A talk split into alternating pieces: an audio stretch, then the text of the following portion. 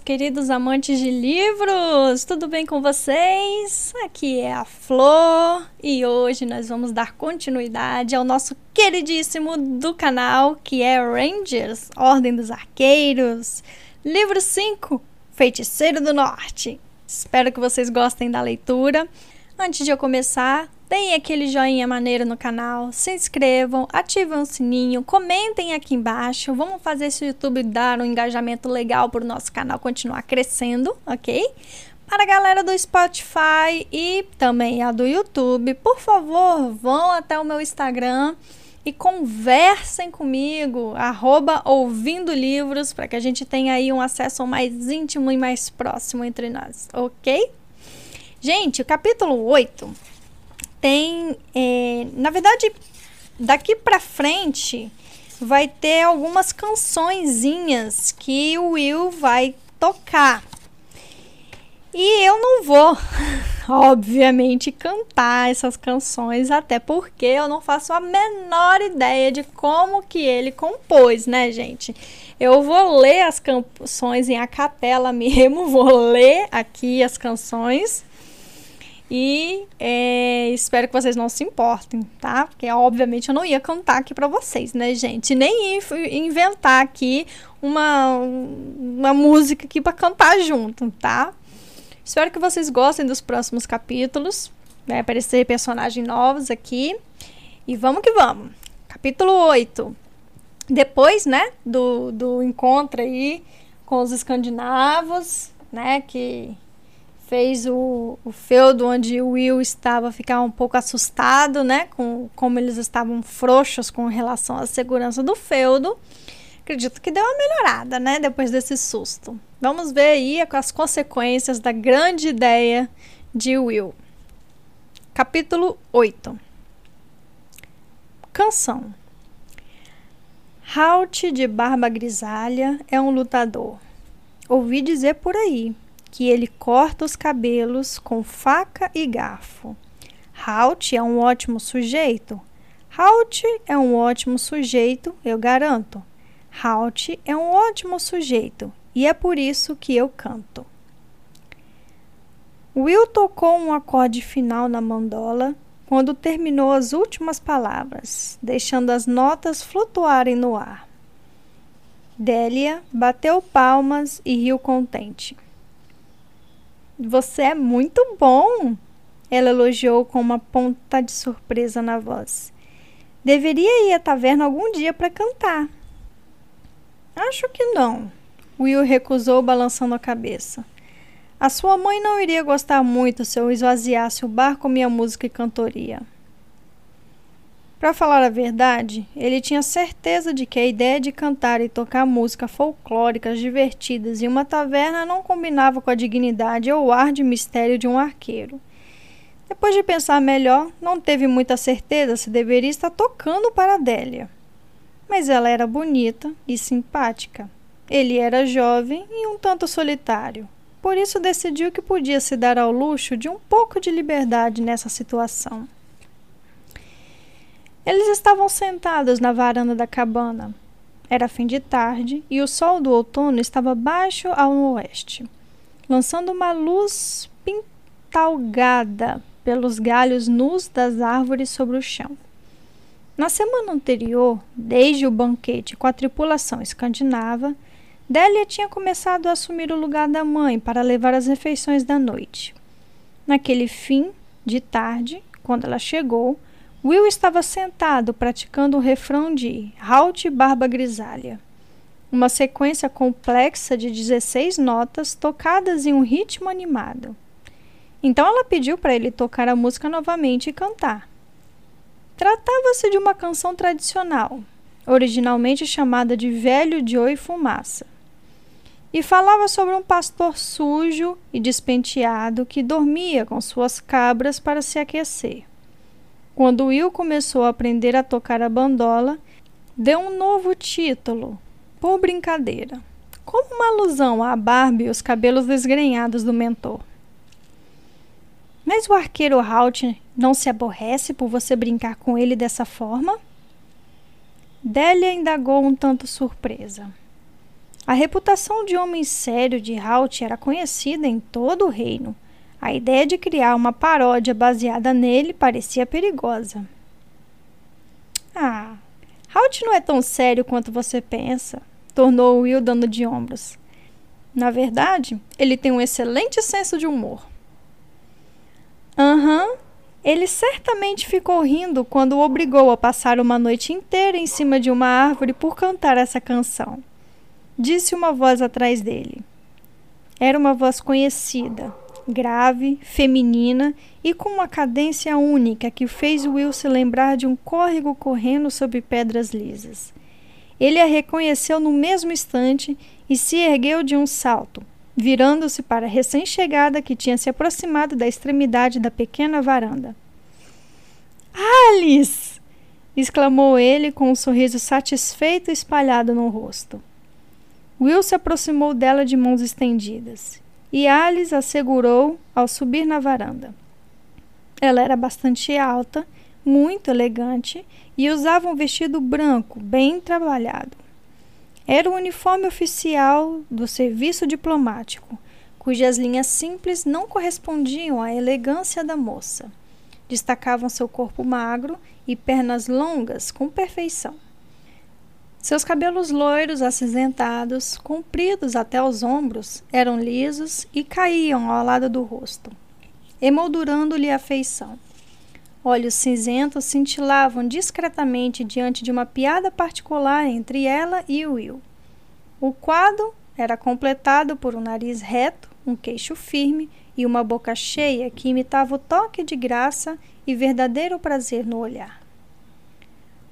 Os dois ficaram sem nada para dizer por um momento, deleitados por se verem mais uma vez. Alice era uma das mais antigas amigas de Will, e como ele, tinha sido criada como protegida do feudo Redmond. Na verdade, quando Will voltou para lá, com o coração partido por se separar da princesa Cassandra, aos poucos eles se tornaram um pouco mais que amigos. A graciosa aprendiz de diplomata havia compreendido a necessidade de Will de calor, companhia e afeto feminino e tinha ficado mais do que satisfeita em lhe oferecer os três. A relação não passara de alguns abraços e beijos tímidos à luz da lua, e talvez, por esse motivo, havia uma sensação de caso inacabado entre eles. Délia Vendo o prazer evidente pela companhia um do outro, pressentiu o relacionamento e se rendeu relutante. Ela era realista o bastante para saber que era bonita e alegre, e provavelmente a garota mais atraente da sua idade na ilha. Mas aquela loira elegante no vestido branco e macio era mais do que bonita. Ela era segura, graciosa e, em uma única palavra, linda. Resignada, ela concluiu que não havia o que discutir. Justamente quando as coisas tinham começado a melhorar com aquele jovem interessante e atraente. O que você está fazendo aqui? Will finalmente conseguiu perguntar e conduziu Alice para onde ele e Della estavam sentados. A garota da vila notou que ele continuava a segurar uma das mãos da moça e que ela não tentava retirá-la. Ah, apenas uma mala diplomática da rotina da corte. Alice contou, fazendo um gesto indiferente com a cabeça para mostrar que sua missão não era importante. Elas estão sendo entregues à metade dos feudos. Não há com que se preocupar. Ouvi dizer que você estava em Seacliff. Então, troquei de lugar com outro mensageiro para poder vê-lo. Ela olhou significativamente sobre o ombro levantando uma das sobrancelhas delicada para lembrá-lo de suas maneiras. Will se deu conta que tinha esquecido Délia completamente e se virou apressado, derrubando a bandola que estava apoiada na cadeira. Houve um momento de confusão quando ele a apanhou. Délia pensou que pelo menos assim ele teria que soltar a mão da senhorita perfeita. Sinto muito, ele se desculpou atordoado.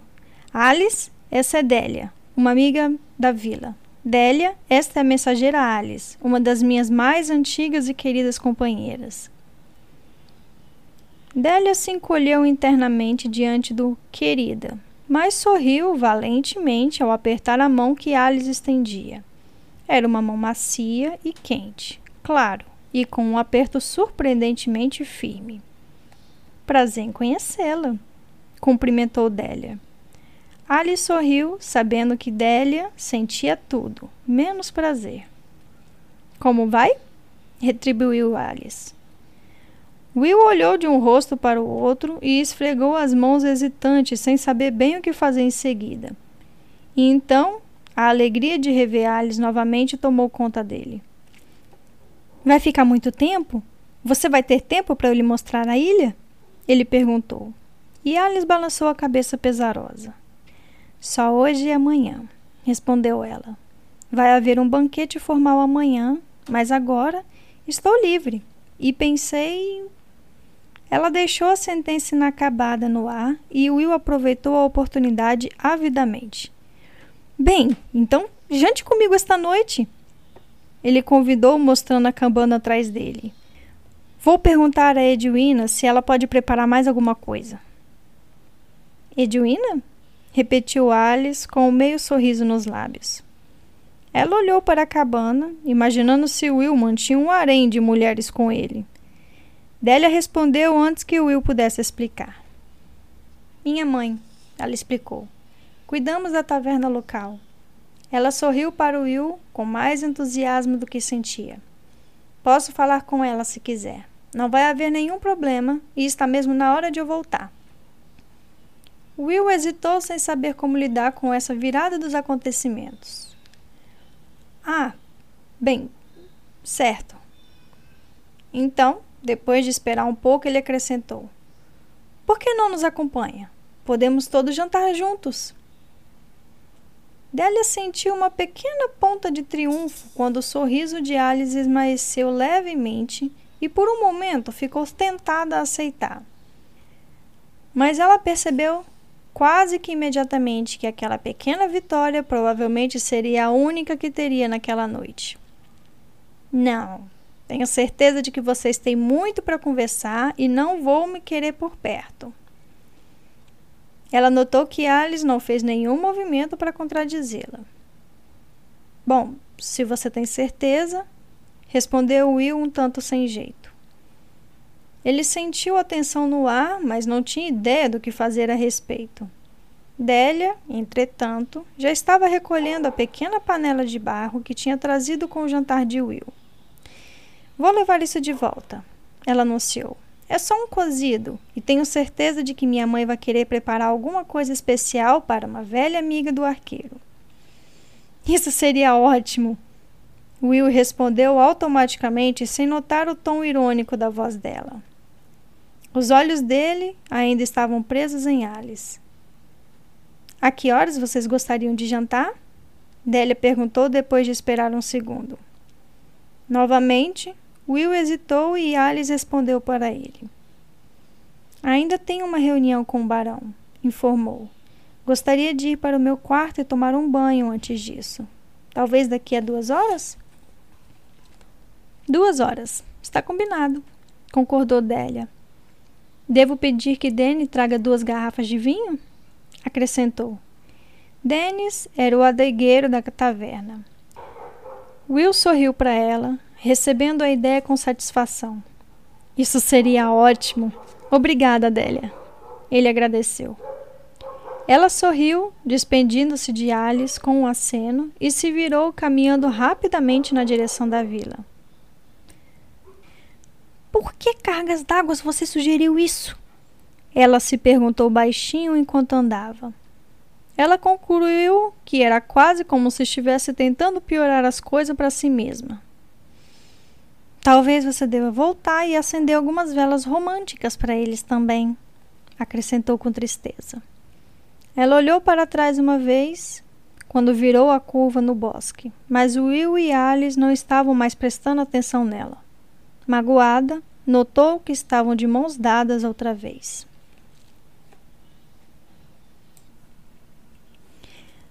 Você está ganhando uma reputação e tanto, disse Alice, sorrindo para Will do outro lado da mesa.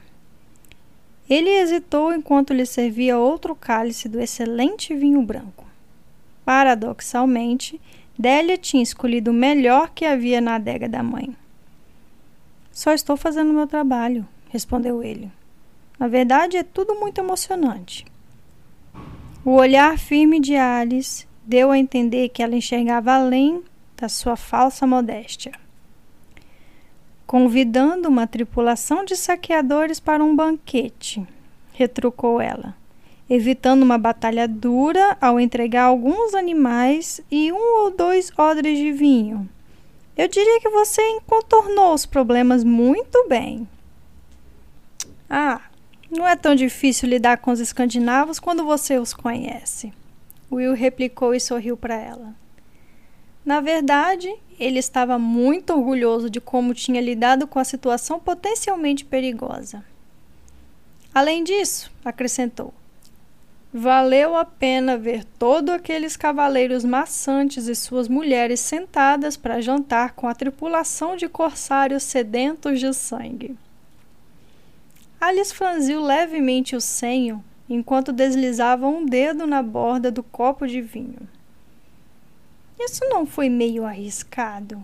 Afinal, qualquer coisa poderia ter acontecido com essa combinação de pessoas.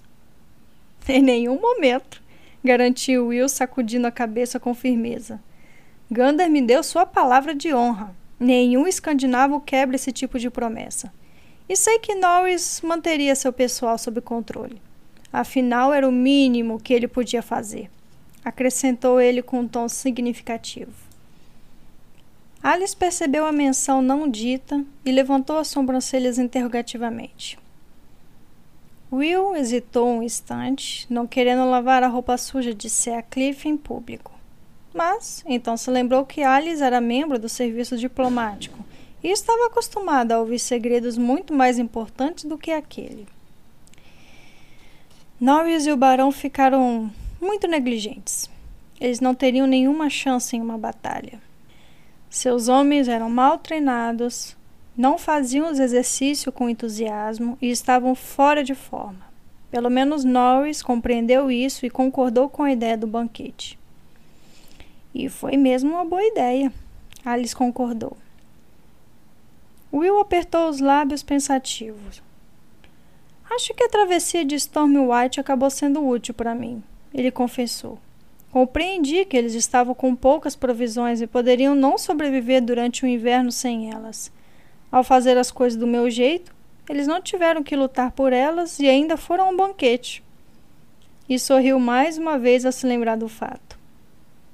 Então, eles estão seguramente fora do caminho? Alice perguntou como quem não queria nada. Eles ainda estão cortando e defumando a carne para poder usá-la no inverno. Will respondeu sacudindo a cabeça. Eles vão ficar no riacho Bitten Rouge por mais um ou dois dias e depois partirão.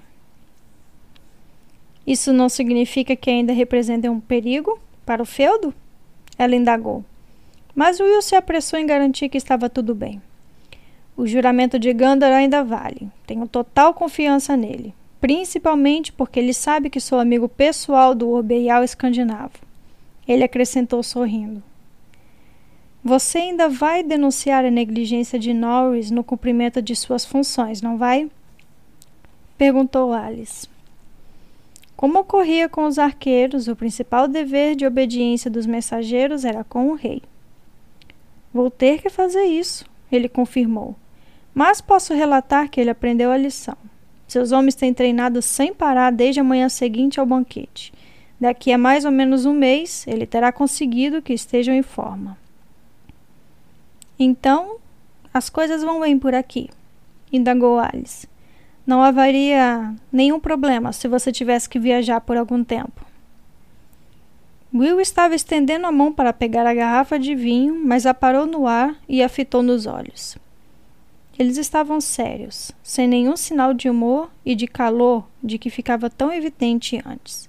Ele percebeu que aquilo eram negócios. Viajar? Ele perguntou e ela confirmou.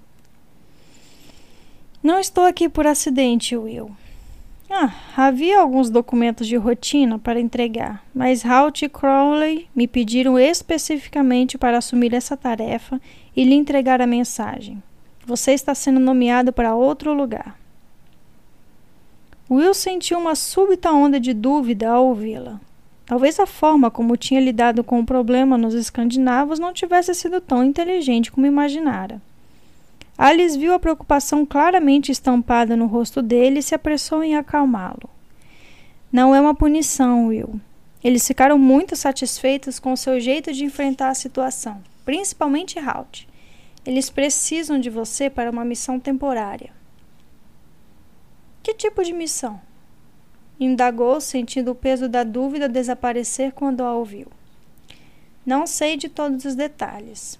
Alice respondeu, dando de ombros. É altamente confidencial. Ela continuou. Como disse, eles queriam que eu lhe entregasse a mensagem por ser uma velha amiga. Dessa forma, as pessoas não vão começar a se perguntar por que você vai desaparecer de repente depois da visita de uma mensageira. Elas apenas vão imaginar que se trata do gosto habitual dos arqueiros pelo mistério. Felizmente, vão pensar que minha visita foi puramente social, especialmente com sua amiga Délia, para avivar o fogo dos boatos. Will corou levemente. Ela é só uma amiga. Ele protestou desajeitado. Mas Alice não respondeu. Ela estava apontando para a cadela, que estivera deitada satisfeita nas pedras mornas ao lado do fogo. Agora ela estava desperta, com as orelhas coladas ao lado da cabeça e os dentes à mostra. Um grunhido baixo e retumbante soou no peito do animal e seu olhar ficou fixo na porta da cabana. Tem alguém lá fora. Will disse baixinho. Com um gesto para que Alice ficasse onde estava, ele se levantou e foi até a porta em silêncio. Fim do capítulo 8. Capítulo 9 o trinco da porta se moveu muito lentamente, como se a pessoa do lado de fora estivesse verificando se estava trancada. Quando a lingueta da madeira se movimentou do encaixe que a mantinha no lugar, Will se posicionou ao lado da fechadura colado à parede. Ele assinou para Alice e a garota, esperta como sempre, recomeçou a conversar tagarelando como Halt e Crowley e os recados que haviam mandado para ele. Ela começou a descrever a refeição que tinha feito com eles, contando em mínimos detalhes os preparativos e a habilidade do cozinheiro, o mestre Chubb de Redmond. A porta tinha parado de se mexer quando pararam de falar. Agora, quando Alice recomeçou a conversar, ela começou a se abrir infinitamente devagar, de um jeito que, nem as dobradiças bem lubrificadas fizeram barulho. Will fez uma manutenção mental de não lubrificar mais a dobradiça. Halt sempre deixava que uma camada de ferrugem se formasse nas dobradiças da porta da frente. Desse jeito, ninguém me pega de surpresa, gostava de dizer. Will franziu o senho. A única pessoa que será surpreendida vai ser o intruso, pensou. Por um momento, ele se perguntou se poderia ser Délia tentando ouvir a conversa com Alice. Mas logo abandonou a ideia. A cadela nunca teria se comportado daquela maneira se fosse alguém conhecido. A porta já estava aberta a cerca de 15 centímetros quando ele reconheceu a mão esquerda de um homem no trinco externo. Então, ele imaginou que a mão direita certamente estaria segurando uma espécie de arma. Alice soltou uma gargalhada, certamente para convencer o intruso de que eles estavam totalmente envolvidos naquela falsa conversa. O ardil pareceu funcionar, pois a porta se abriu mais e uma grande parte do braço do homem ficou visível. Will se moveu rapidamente e agarrou o intruso pelo punho com a mão direita, fazendo-o girar para puxá-lo para dentro da sala ao mesmo tempo jogou a perna esquerda na frente da soleira da porta, formando uma barreira, de modo que o estranho foi atirado para frente e tropeçou na perna estendida. Com um grito de surpresa, o homem cambaleou para o interior do aposento, impulsionado por um puxão totalmente inesperado no braço, e caiu sobre a perna de Will, desabando no chão e jogando uma cadeira para longe. Mas o intruso se recuperou depressa e rolou no chão, levantando-se de um salto para enfrentar o arqueiro. Como Will tinha imaginado, o invasor trazia uma arma na mão direita, uma pesada lança de guerra com cabo de freixo. Ele a estendeu na direção de Will, segurando-a com as duas mãos, agitando a ponta afiada levemente, como se quisesse hipnotizar o inimigo. Will não se moveu. Ficou parado, apoiado na planta dos pés, pronto para agir a qualquer instante. Suas mãos estavam vazias. Com interesse, percebeu que Alice tinha se levantado e segurava uma longa adaga de aspecto perigoso na mão. E mais, ela a segurava com leveza, dando a impressão de que sabia como usá-la. A cadela, agitada pela onda súbita de movimentos, latia furiosamente. Sem tirar os olhos do intruso, Will ordenou rispidamente que ela se calasse. Ela obedeceu, rosnando de modo ameaçador enquanto ele avaliava o homem com a lança. O intruso era grande e tinha ombros largos, cabelos pretos despenteados e a barba preta. Os olhos escuros faiscavam de raiva debaixo das sobrancelhas grossas e o nariz que tinha sido quebrado era visivelmente torto. Ele usava roupas escuras, um gibão, calças de lã e uma capa marrom escura com capuz. Will nunca o tinha visto, mas sabia quem era. John Butler, disse com calma. O que quer aqui? Um sorriso desagradável surgiu na boca do homem. A voz parecia grave e rouca, e o sotaque e a maneira de falar mostravam que era um homem do povo. Então me conhece? Mas que surpresa! Ouvi falar de você, respondeu Will com frieza. Sua reputação é conhecida neste feudo. Reputação? Nunca provaram nada contra mim e nunca irão provar, ele falou zombeteiro. Talvez seja porque nunca sobrou nenhuma testemunha viva do seu trabalho sujo. Então Will acrescentou com rispidez: Mas diga logo, por que está rondeando a minha varanda no meio da noite? Por um momento, uma expressão confusa surgiu no rosto de Butler. O tom autoritário de Will o pegou de surpresa. Afinal, era ele quem estava armado. O pequeno arqueiro que via pela primeira vez parecia um garoto e não tinha armas. Ah, ele tinha que parecia ser uma faca enorme no quadril, mas Butler o atravessaria com a lança antes que atirasse da bainha. Quanto à garota loira, a adaga que segurava não lhe dava medo. Vim buscar minha cadela, respondeu devagar. Ouvi dizer que você a roubou e a quero de volta. Butler olhou para a cadela ao falar e ela se abaixou no chão, rosnando intensamente enquanto fazia. Cale a boca, você! Butler gritou para ela, mas a cadela rosnou ainda mais, mostrando-lhe os dentes. Parece que você sabe como lidar com ela, comentou Will, fazendo um rápido gesto com a mão que a cadela obedeceu de imediato. Muito esperto, resmungou Butler, visivelmente zangado. Vou ensinar uns modos a ela, como fiz da outra vez. A cadelinha tentou me morder, então dei uma lição nela. Suponho que tenha sido com essa lança enorme, certo? perguntou Alice. Como você é corajoso. Alice estava recostada na cadeira em que estivera sentada, aparentando indiferença, mas avaliando o homem barbado com frieza. Will sorriu para si mesmo ao ver a atitude tranquila da amiga. Butler, por outro lado, parecia enraivecido com ela. Não venha querer dar uma de superior comigo, garota! gritou. Não com essa sua faquinha e seus segredos de mensageira. Ele baixou a voz e continuou. Tem uma missão secreta para nosso arqueiro, não é? Aposto que tem gente que pagaria para saber o que é. Will e Alice trocaram olhares rápidos. Butler percebeu e continuou a crescente confiança. Ah, sim! Ouvi vocês dois conspirando. Arqueiros e mensageiros sempre se esgueirando por aí cheio de segredos, não é mesmo? Vocês deviam aprender a falar baixo quando o John Butler está por perto. Ele estava no controle da situação naquele momento e, satisfeito, em ver que tinha abalado o ar despreocupado dos dois. Ele compreendeu que ouvira algo importante quando estava do lado de fora da porta, e sua mente criminosa trabalhava para descobrir como lucrar com a situação. Sua longa experiência lhe dizia que, quando havia algo que se queria manter em segredo, inevitavelmente havia pessoas que pagariam para saber o que era.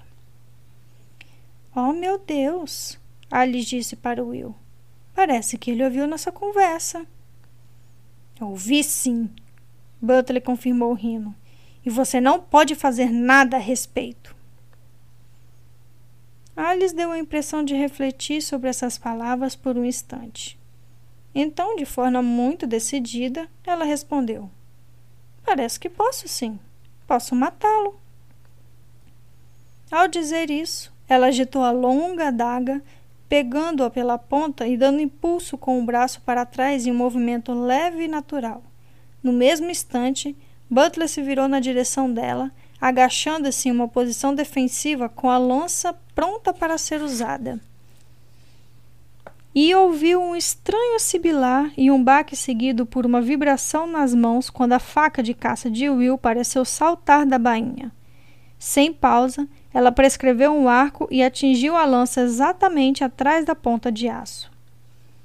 Pesada como uma machadinha, afiada como uma navalha, a lâmina especialmente temperada da faca atravessou o freixo resistente como se tivesse macia como queijo. A ponta pesada caiu no chão da cabana com um baque agudo e Butler olhou espantado para a lança repentinamente inútil e leve nas mãos. Ele teve um segundo para registrar o fato antes que Will, aproximando-se dele e girando novamente, encostasse o cabo de bronze da faca em sua têmpora. Nesse momento, John Butler perdeu o interesse em continuar a lutar e desabou no chão com um saco de batatas. Muito bom. Alice elogiou, impressionada com a velocidade das reações de Will. Ela virou a adaga e a recolocou na bainha escondida por uma dobra especial no vestido. Eles sorriram um para o outro. Assustada, a cadela pediu atenção ganindo de leve e Alice parou para tranquilizá-la, acariciando os pelos das orelhas. Eu não sabia que a treinaram para tirar adagas, comentou Will surpreso e a amiga deu de ombros. Não treinaram. As lâminas são finas demais para serem atiradas. Para todos os lados, como vocês arqueiros fazem. Eu só queria distrair o nosso amigo para que você pudesse cuidar dele. Will atravessou o aposento até a cômoda encostada na parede da cabana e remexeu em uma das gavetas. Ela ouviu tirar vários pedaços de couro cru, andar até o vulto imóvel no chão, rolar Butler de bruços e colocar as mãos dele nas costas. Ela viu com interesse como Will enrolou dois pequenos círculos de couro no, nos polegares do homem e o apertou sobre um bloco de madeira duplo para prendê-los. Em seguida, Usando uma versão maior do imobilizador de polegares, ele amarrou os tornozelos de Butler da mesma forma. Muito bom! Ela elogiou outra vez. Will observou seu trabalho e explicou. Um dos arqueiros a inventou. O laço prende os polegares e os tornozelos, e essa bigota de madeira permite que você os aperte sem se preocupar com os nós. Alice pegou o copo de vinho e se sentou ao lado de sua cadeira, franzindo o senho para o inconsciente Butler. É claro que ainda temos um problema. O que vamos fazer com ele agora? Will ia responder, mas parou ao compreender em que ela estava pensando. A minha missão, lembrou. Ele sabe a respeito. Exatamente, concordou Alice. Usamos de todos esses subterfúgios para que ninguém soubesse que você está sendo enviado para uma missão especial. Agora temos esse idiota espalhando o fato à torta e à direito. Will observou o Butler, que ainda não tinha se mexido. É claro que posso pedir ao barão que o prenda. Ele ameaçou você, e ameaçar uma mensageira é um delito grave. Mas Alice sacudiu a cabeça determinada. não é o bastante. Ainda existe a possibilidade de ele entrar em contato com outros prisioneiros ou até um carcereiro. E não podemos arriscar que isso seja revelado. Maldito homem! Talvez tenhamos que matá-lo, Will. Ela proferiu essas palavras com relutância, mas com tanta calma que Will se surpreendeu. Olhou para ela com novos olhos, compreendendo que sua amiga colega de escola tinha passado por um treinamento tão rígido quanto ele. Então, ao se lembrar do que tinha conversado antes, uma ideia lhe veio à cabeça. Não acho que precisemos chegar a tanto, falou. Ajude-me. Vamos selar os cavalos e eu vou lhe contar tudo.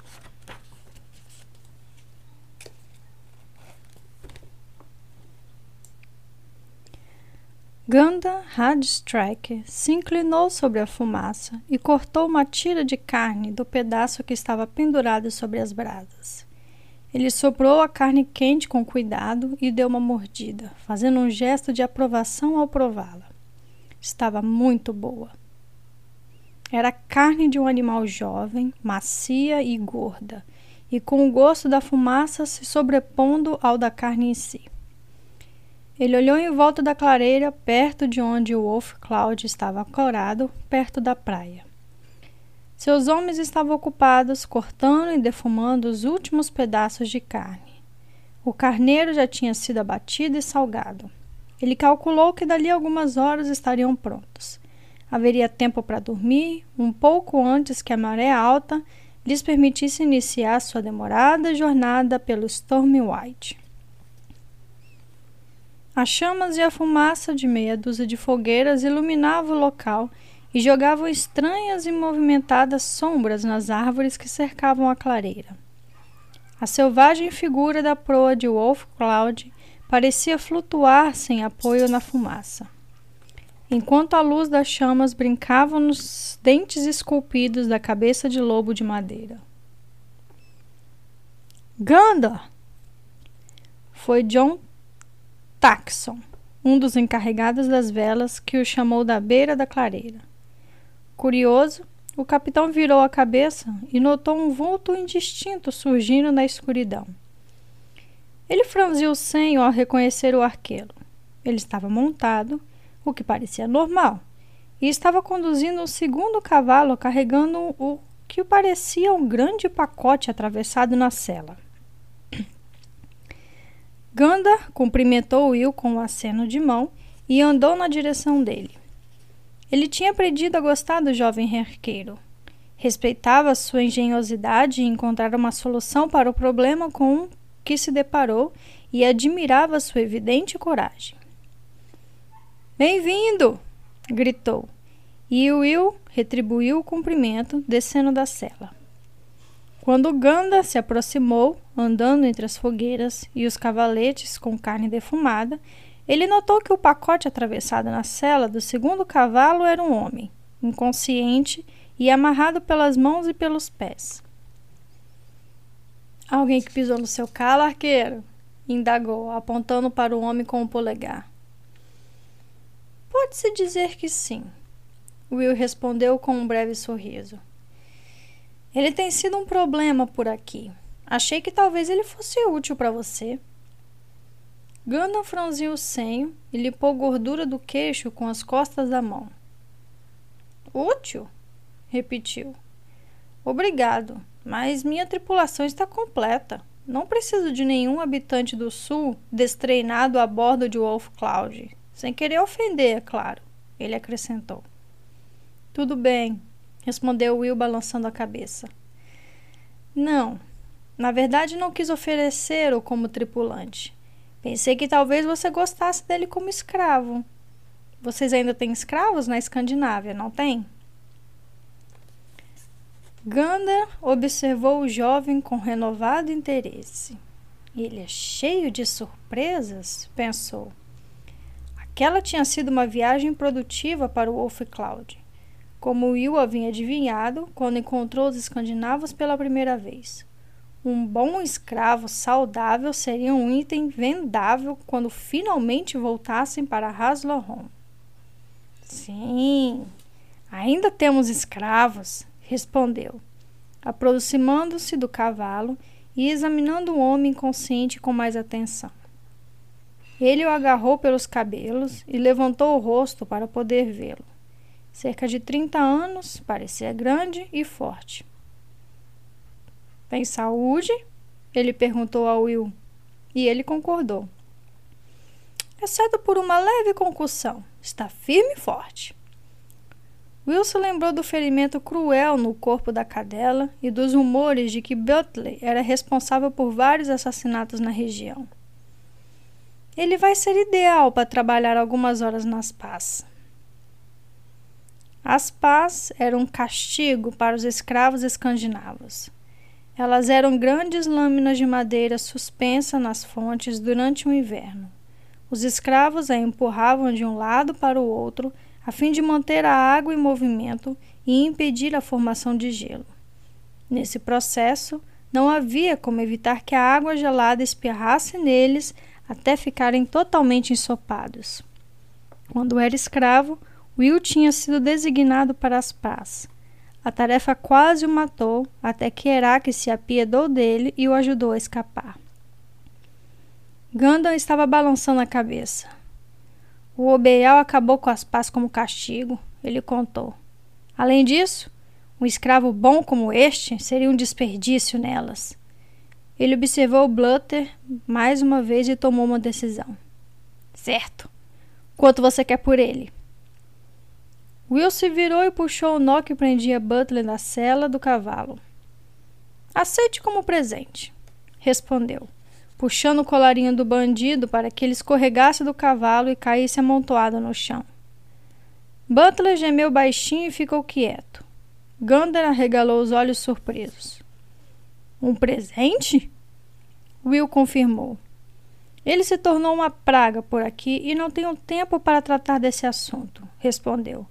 Pegue-o e faça bom proveito. Você fica me devendo um favor. O capitão escandinavo o olhou pensativo. Você não para de me surpreender, arqueiro, desabafou Ganda. Então, chamou dois de seus tripulantes que estavam por perto observando interessados. Levem essa carga a bordo, ordenou. Guardem no porão de vante. Sorrindo, eles ergueram o homem consciente e o levaram embora. Gandalf estendeu a mão para Will e o arqueiro a aceitou, dando-lhe um aperto firme. Bem, você tem razão, arqueiro. Eu lhe devo um favor por isso. Você não só conseguiu alimento para meus homens para o inverno, como também conseguiu que essa viagem tivesse um pequeno lucro. Você está me prestando um serviço ao levar esse homem, retrucou Will dando de ombros. Ficaria satisfeito em saber que ele está longe de Araloen. Bons ventos e bons remadores, Gandalf Hadstrike. Acrescentou conforme a tradição de despedida escandinava. E uma estrada tranquila para você, arqueiro, respondeu o capitão. Will voltou para a cela de puxão. Enquanto se afastava, imaginou o futuro de Butler como escravo na Escandinava. Mesmo sem as pás, a vida dele seria dura. E percebeu que esse fato deixava muito satisfeito. Fim do capítulo 9. Capítulo 10 Will puxou as rédeas de puxão e olhou em volta do quase deserto local de reunião. Era estranho vê-lo tão vazio e isso o encheu de uma certa melancolia. Normalmente, a campina pouco arborizada estava tomada pelas pequenas barracas verdes dos 50 membros em atividades do Corpo de Arqueiros se fosse uma reunião anual. Haveria fogueiras para cozinhar, o tinido e o estrépito provocados pelos treinos com armas, acompanhados do burburinho de dezenas de conversas e repetindo explosões de gargalhadas, enquanto velhos amigos cumprimentavam os recém-chegados. Naquele dia, as áreas dos acampamentos entre as árvores estavam desertas. Havia apenas duas barracas armadas no fim do campo no lugar em que a grande barraca de comando normalmente era instalada. Halt e Crowley já tinham chegado. Outra semana havia se passado desde a visita de Alice ao feudo de Seacliff. A elegante mensageira tinha lhe dado as instruções finais, dizendo-lhe que esperasse dois dias após sua partida para então viajar calmamente, sem que ninguém soubesse. Ele deveria ir para o local de reunião, onde Halt Crowley explicaria a missão dele. Quando Alice partiu, pousou a mão nos ombros dele e olhou fundo em seus olhos. Ela era meia cabeça mais alta do que Will e sempre apreciara o fato de que isso não o incomodava. Na verdade, quase todo mundo era mais alto do que Will, então isso não representava problema para ele.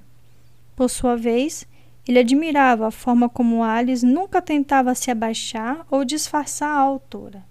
Ela se mantinha em pé com altivez e em uma postura firme e ereta que conferia graça a todos os seus movimentos.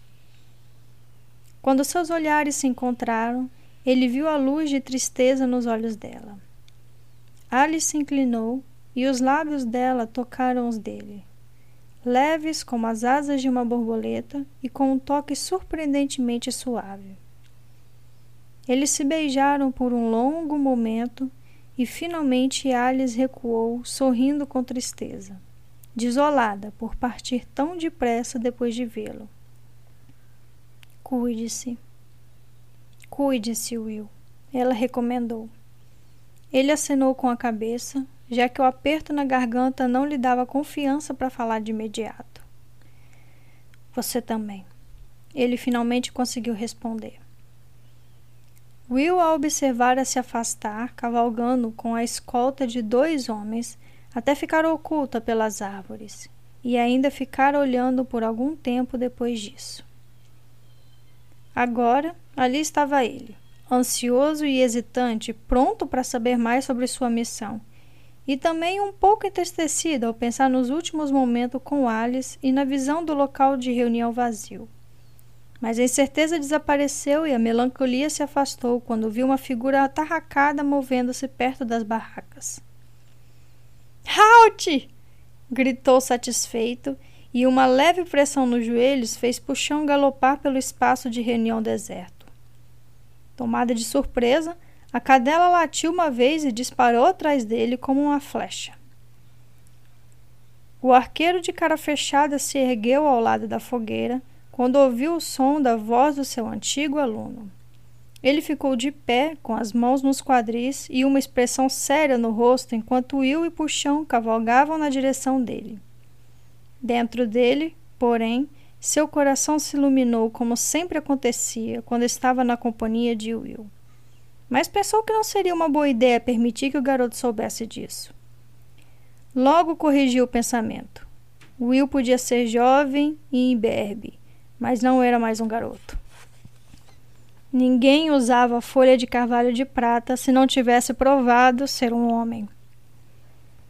Puxão escorregou e parou ao lado do arqueiro com as patas dianteiras estendidas e rígidas e apoiado nas traseiras, levantando uma grossa nuvem de poeira no ar. Logo depois, Halt se sentiu envolto em um abraço de urso quando Will se atirou da cela e o apertou alegremente. Halt!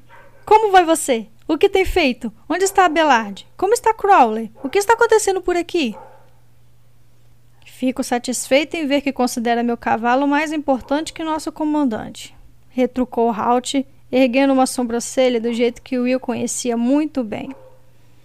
No início do seu relacionamento, Will pensara que esta era uma expressão de desagrado, mas tinha aprendido há alguns anos que para Halt aquilo equivalia a um sorriso. Will finalmente libertou o mentor de seu abraço e recuou um passo para examiná-lo.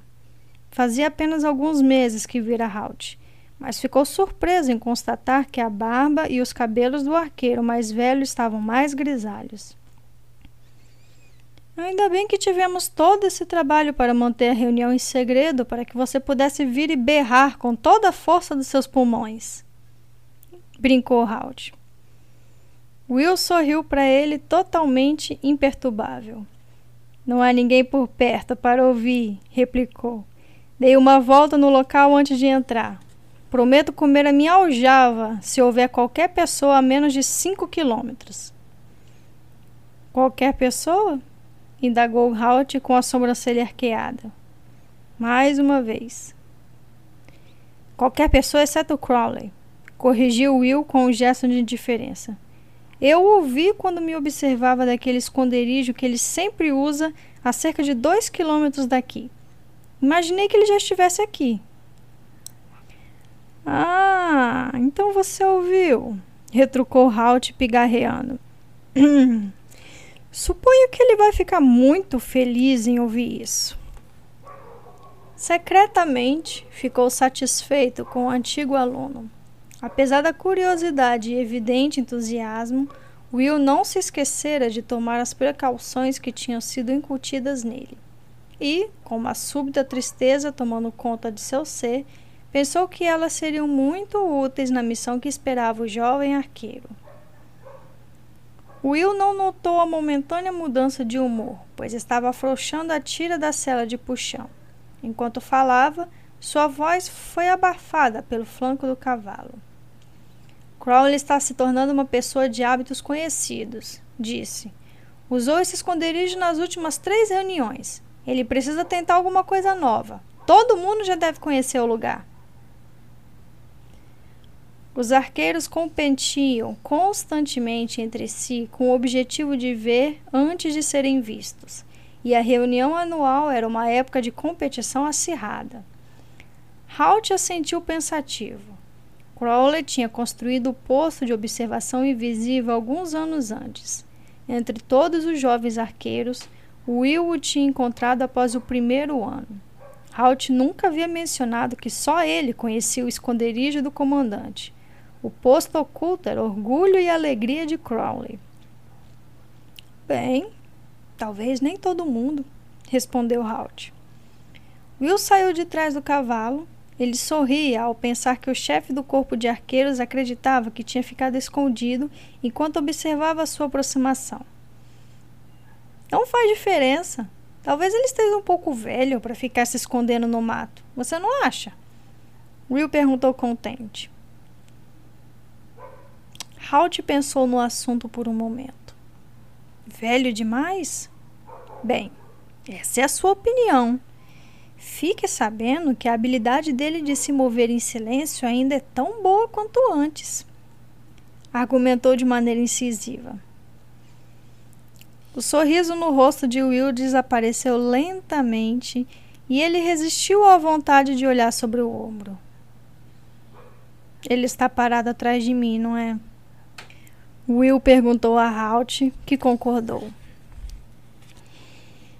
E ele já está aí há algum tempo, não é mesmo? Will continuou e Halt concordou mais uma vez. E ele está perto o bastante para ouvir o que eu disse? Will finalmente conseguiu perguntar, temendo o pior. Desta vez, Halt não teve que responder. Ah, puxa, isso não, disse a voz conhecida atrás dele. Ele está tão velho e decrépito que ficou surdo como uma porta. De ombros caídos, Will se virou para ver o comandante de cabelos cor de areia parado a alguns metros de distância e abaixou os olhos. Olá, Crowley, cumprimentou. Ah, sinto muito sobre isso, murmurou. Crowley ainda fitou o jovem arqueiro por mais alguns segundos e depois não evitou que um sorriso surgisse em seu rosto. Está tudo bem. Hoje em dia nem sempre consigo levar a melhor com jovens como você. Desabafou com uma nota de triunfo no, na voz. Secretamente estava impressionada em saber que Will tinha descoberto o esconderijo dele. Somente um olhar muito aguçado poderia tê-lo feito. Crowley exercia a atividade de ver sem ser visto há 30 anos ou mais. E, apesar do que Will pensava, ainda era o mestre absoluto da camuflagem e dos movimentos invisíveis. Naquele momento, Crowley notou o movimento de algo que balançava de um lado para o outro e se ajoelhou para examinar o cachorro. Olá, disse calmamente. Quem é você? Ele estendeu a mão, com os dedos ligeiramente flexionados para baixo, e a cadela se arrastou para frente alguns passos. Farejou a mão dele e abanou a cauda outra vez, levantando as orelhas em posição de alerta. Crowley adorava cães. Eles sentiam isso e davam a impressão de acolhê-lo como amigo ao primeiro contato. Eu a achei quando estava a caminho de Cliff, explicou Will. Ela estava ferida e quase morta. O antigo dono tentou matá-la. A expressão de Crowley endureceu. A ideia da crueldade com animais era abominável para ele. Imagino que tenha falado com esse homem, inquiriu. Hesitante, Will mudou de posição, pois não tinha certeza de que seus superiores iriam encarar o tratamento dispensado a John Butler. Bom, de certa forma, sim, comentou, notando Halt erguer as sobrancelhas. Seu velho mestre sempre sabia quando Will não tinha contado todos os detalhes de uma história. Crowley acariciando os pelos atrás das orelhas da cadela, também olhou para ele curioso. De certa forma, Will pigarreou nervoso. Bom, hum, tive que dar um jeito nele. E não foi só por causa do cachorro. Bem, não diretamente por causa dele.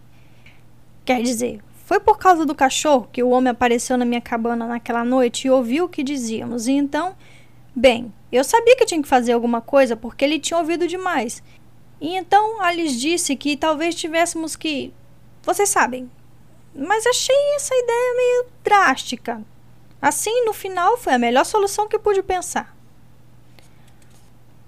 Will parou, ciente de que os homens o encaravam com uma expressão de total incompreensão no rosto. O que quero dizer, repetiu, é que a cadela estava meio envolvida, mas não diretamente, se é que me entendem.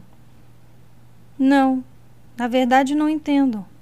Halt falou devagar depois de uma longa pausa. Crowley olhou para o velho amigo e disse: Esse jovem rapaz ficou com você por quanto tempo? Seis anos? Mais ou menos, respondeu Halt dando de ombros. E você costuma entender o que ele fala? Grande parte do tempo, não disse Halt. Ainda bem que ele não foi enviado ao serviço diplomático.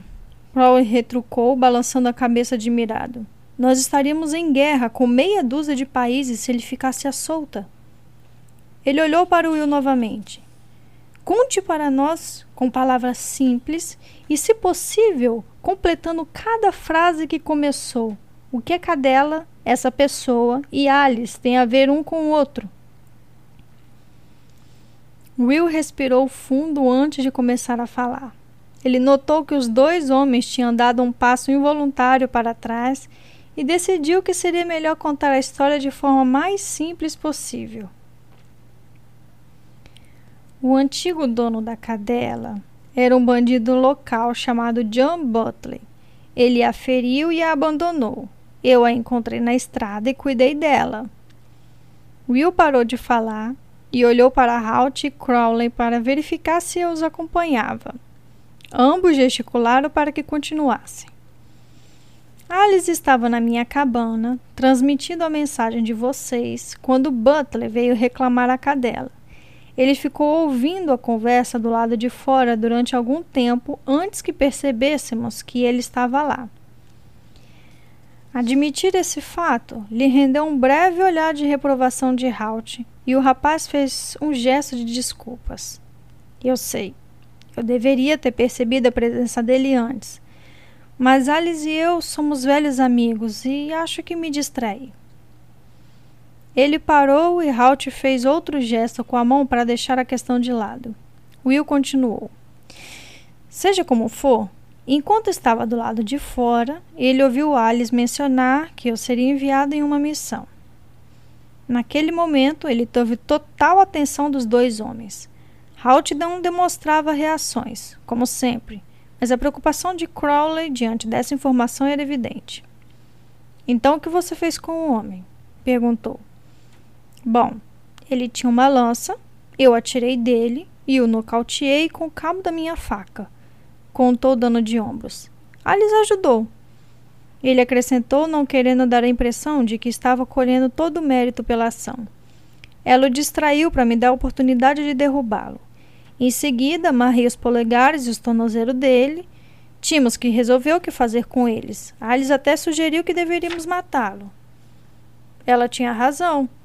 Crowley concordou, ainda com a testa franzida. Não podemos arriscar que alguém saiba disso, afirmou. Então o que você fez com ele? Will hesitou outra vez. Depois, respirando fundo, concluiu. O navio escandinavo ainda estava ancorado e eu levei até lá. Eles o levaram como escravo. Então, preocupado com a possível reação dos chefes, Will fez uma pausa. Afinal, a escravidão era ilegal em Araluin. Alice tinha falado sobre isso quando ele propôs a ideia. Você o vendeu? perguntou Halt. Bom, não, retrucou Will balançando a cabeça. Eu não o vendi.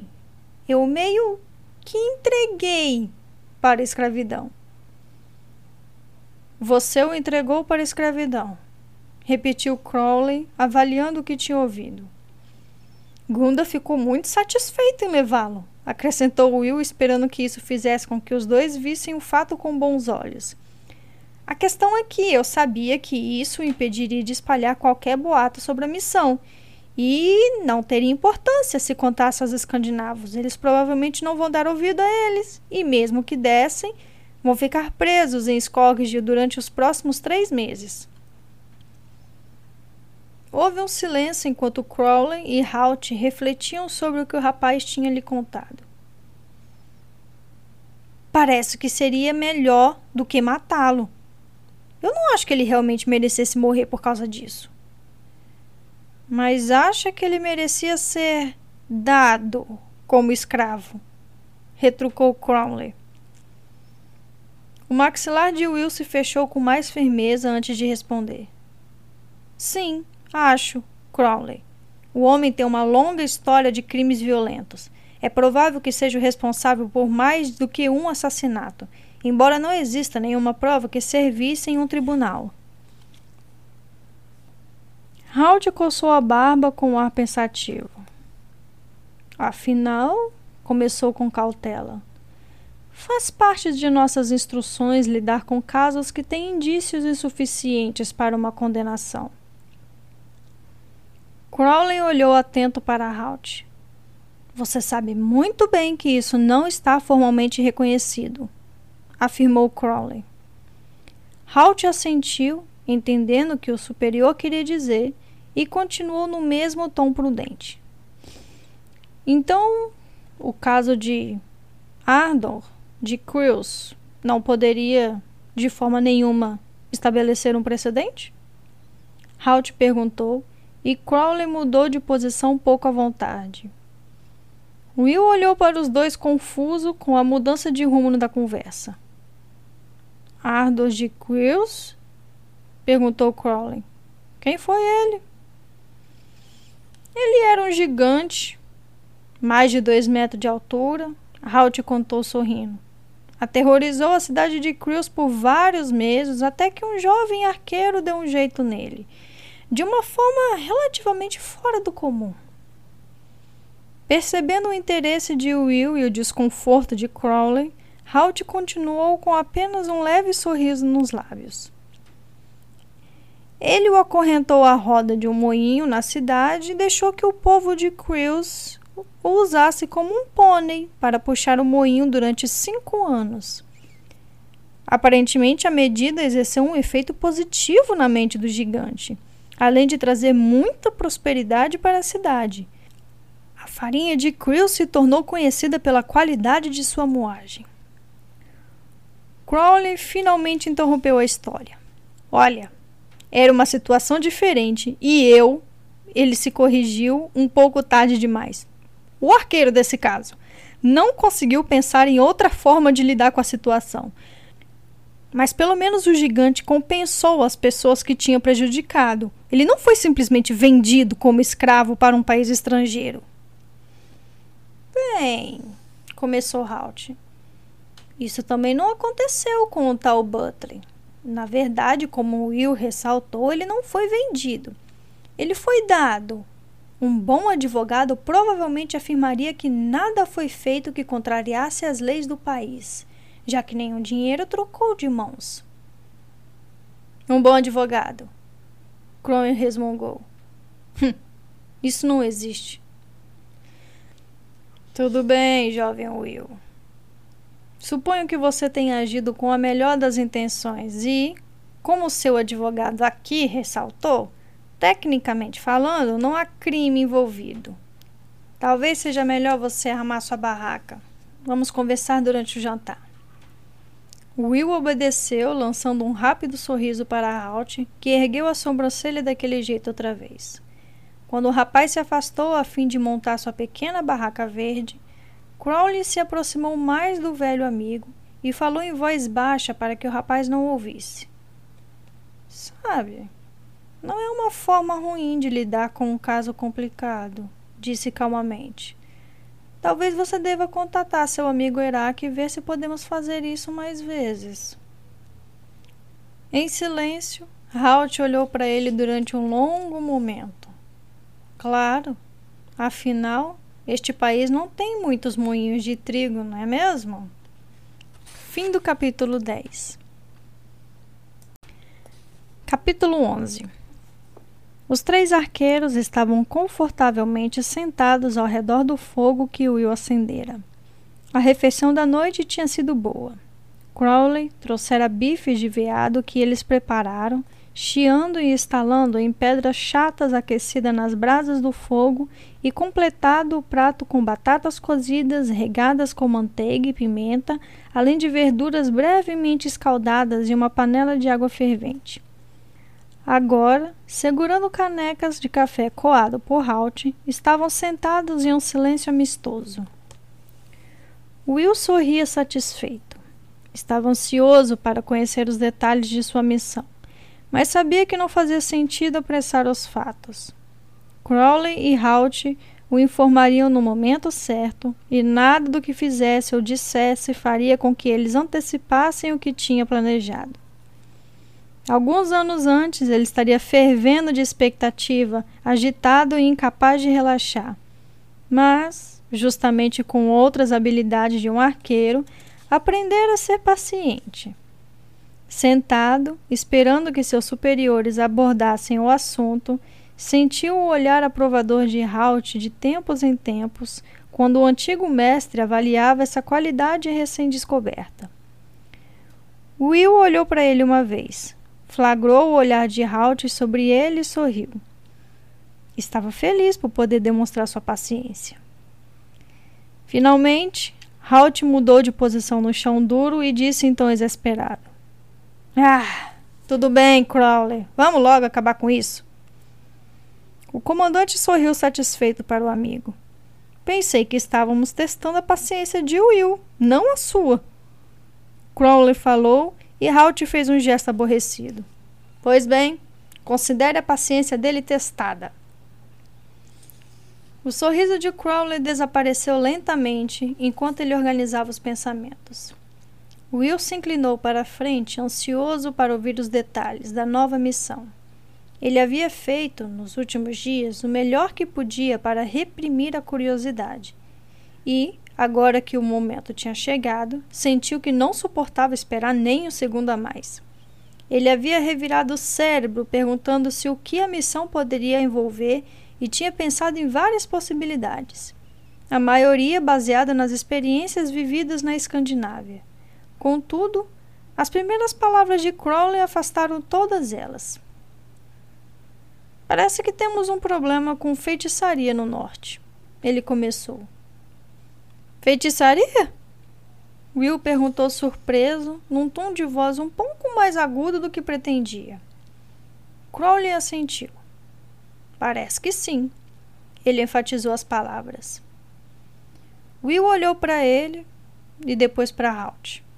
A expressão do antigo professor nada revelava. Você acredita em feitiçaria?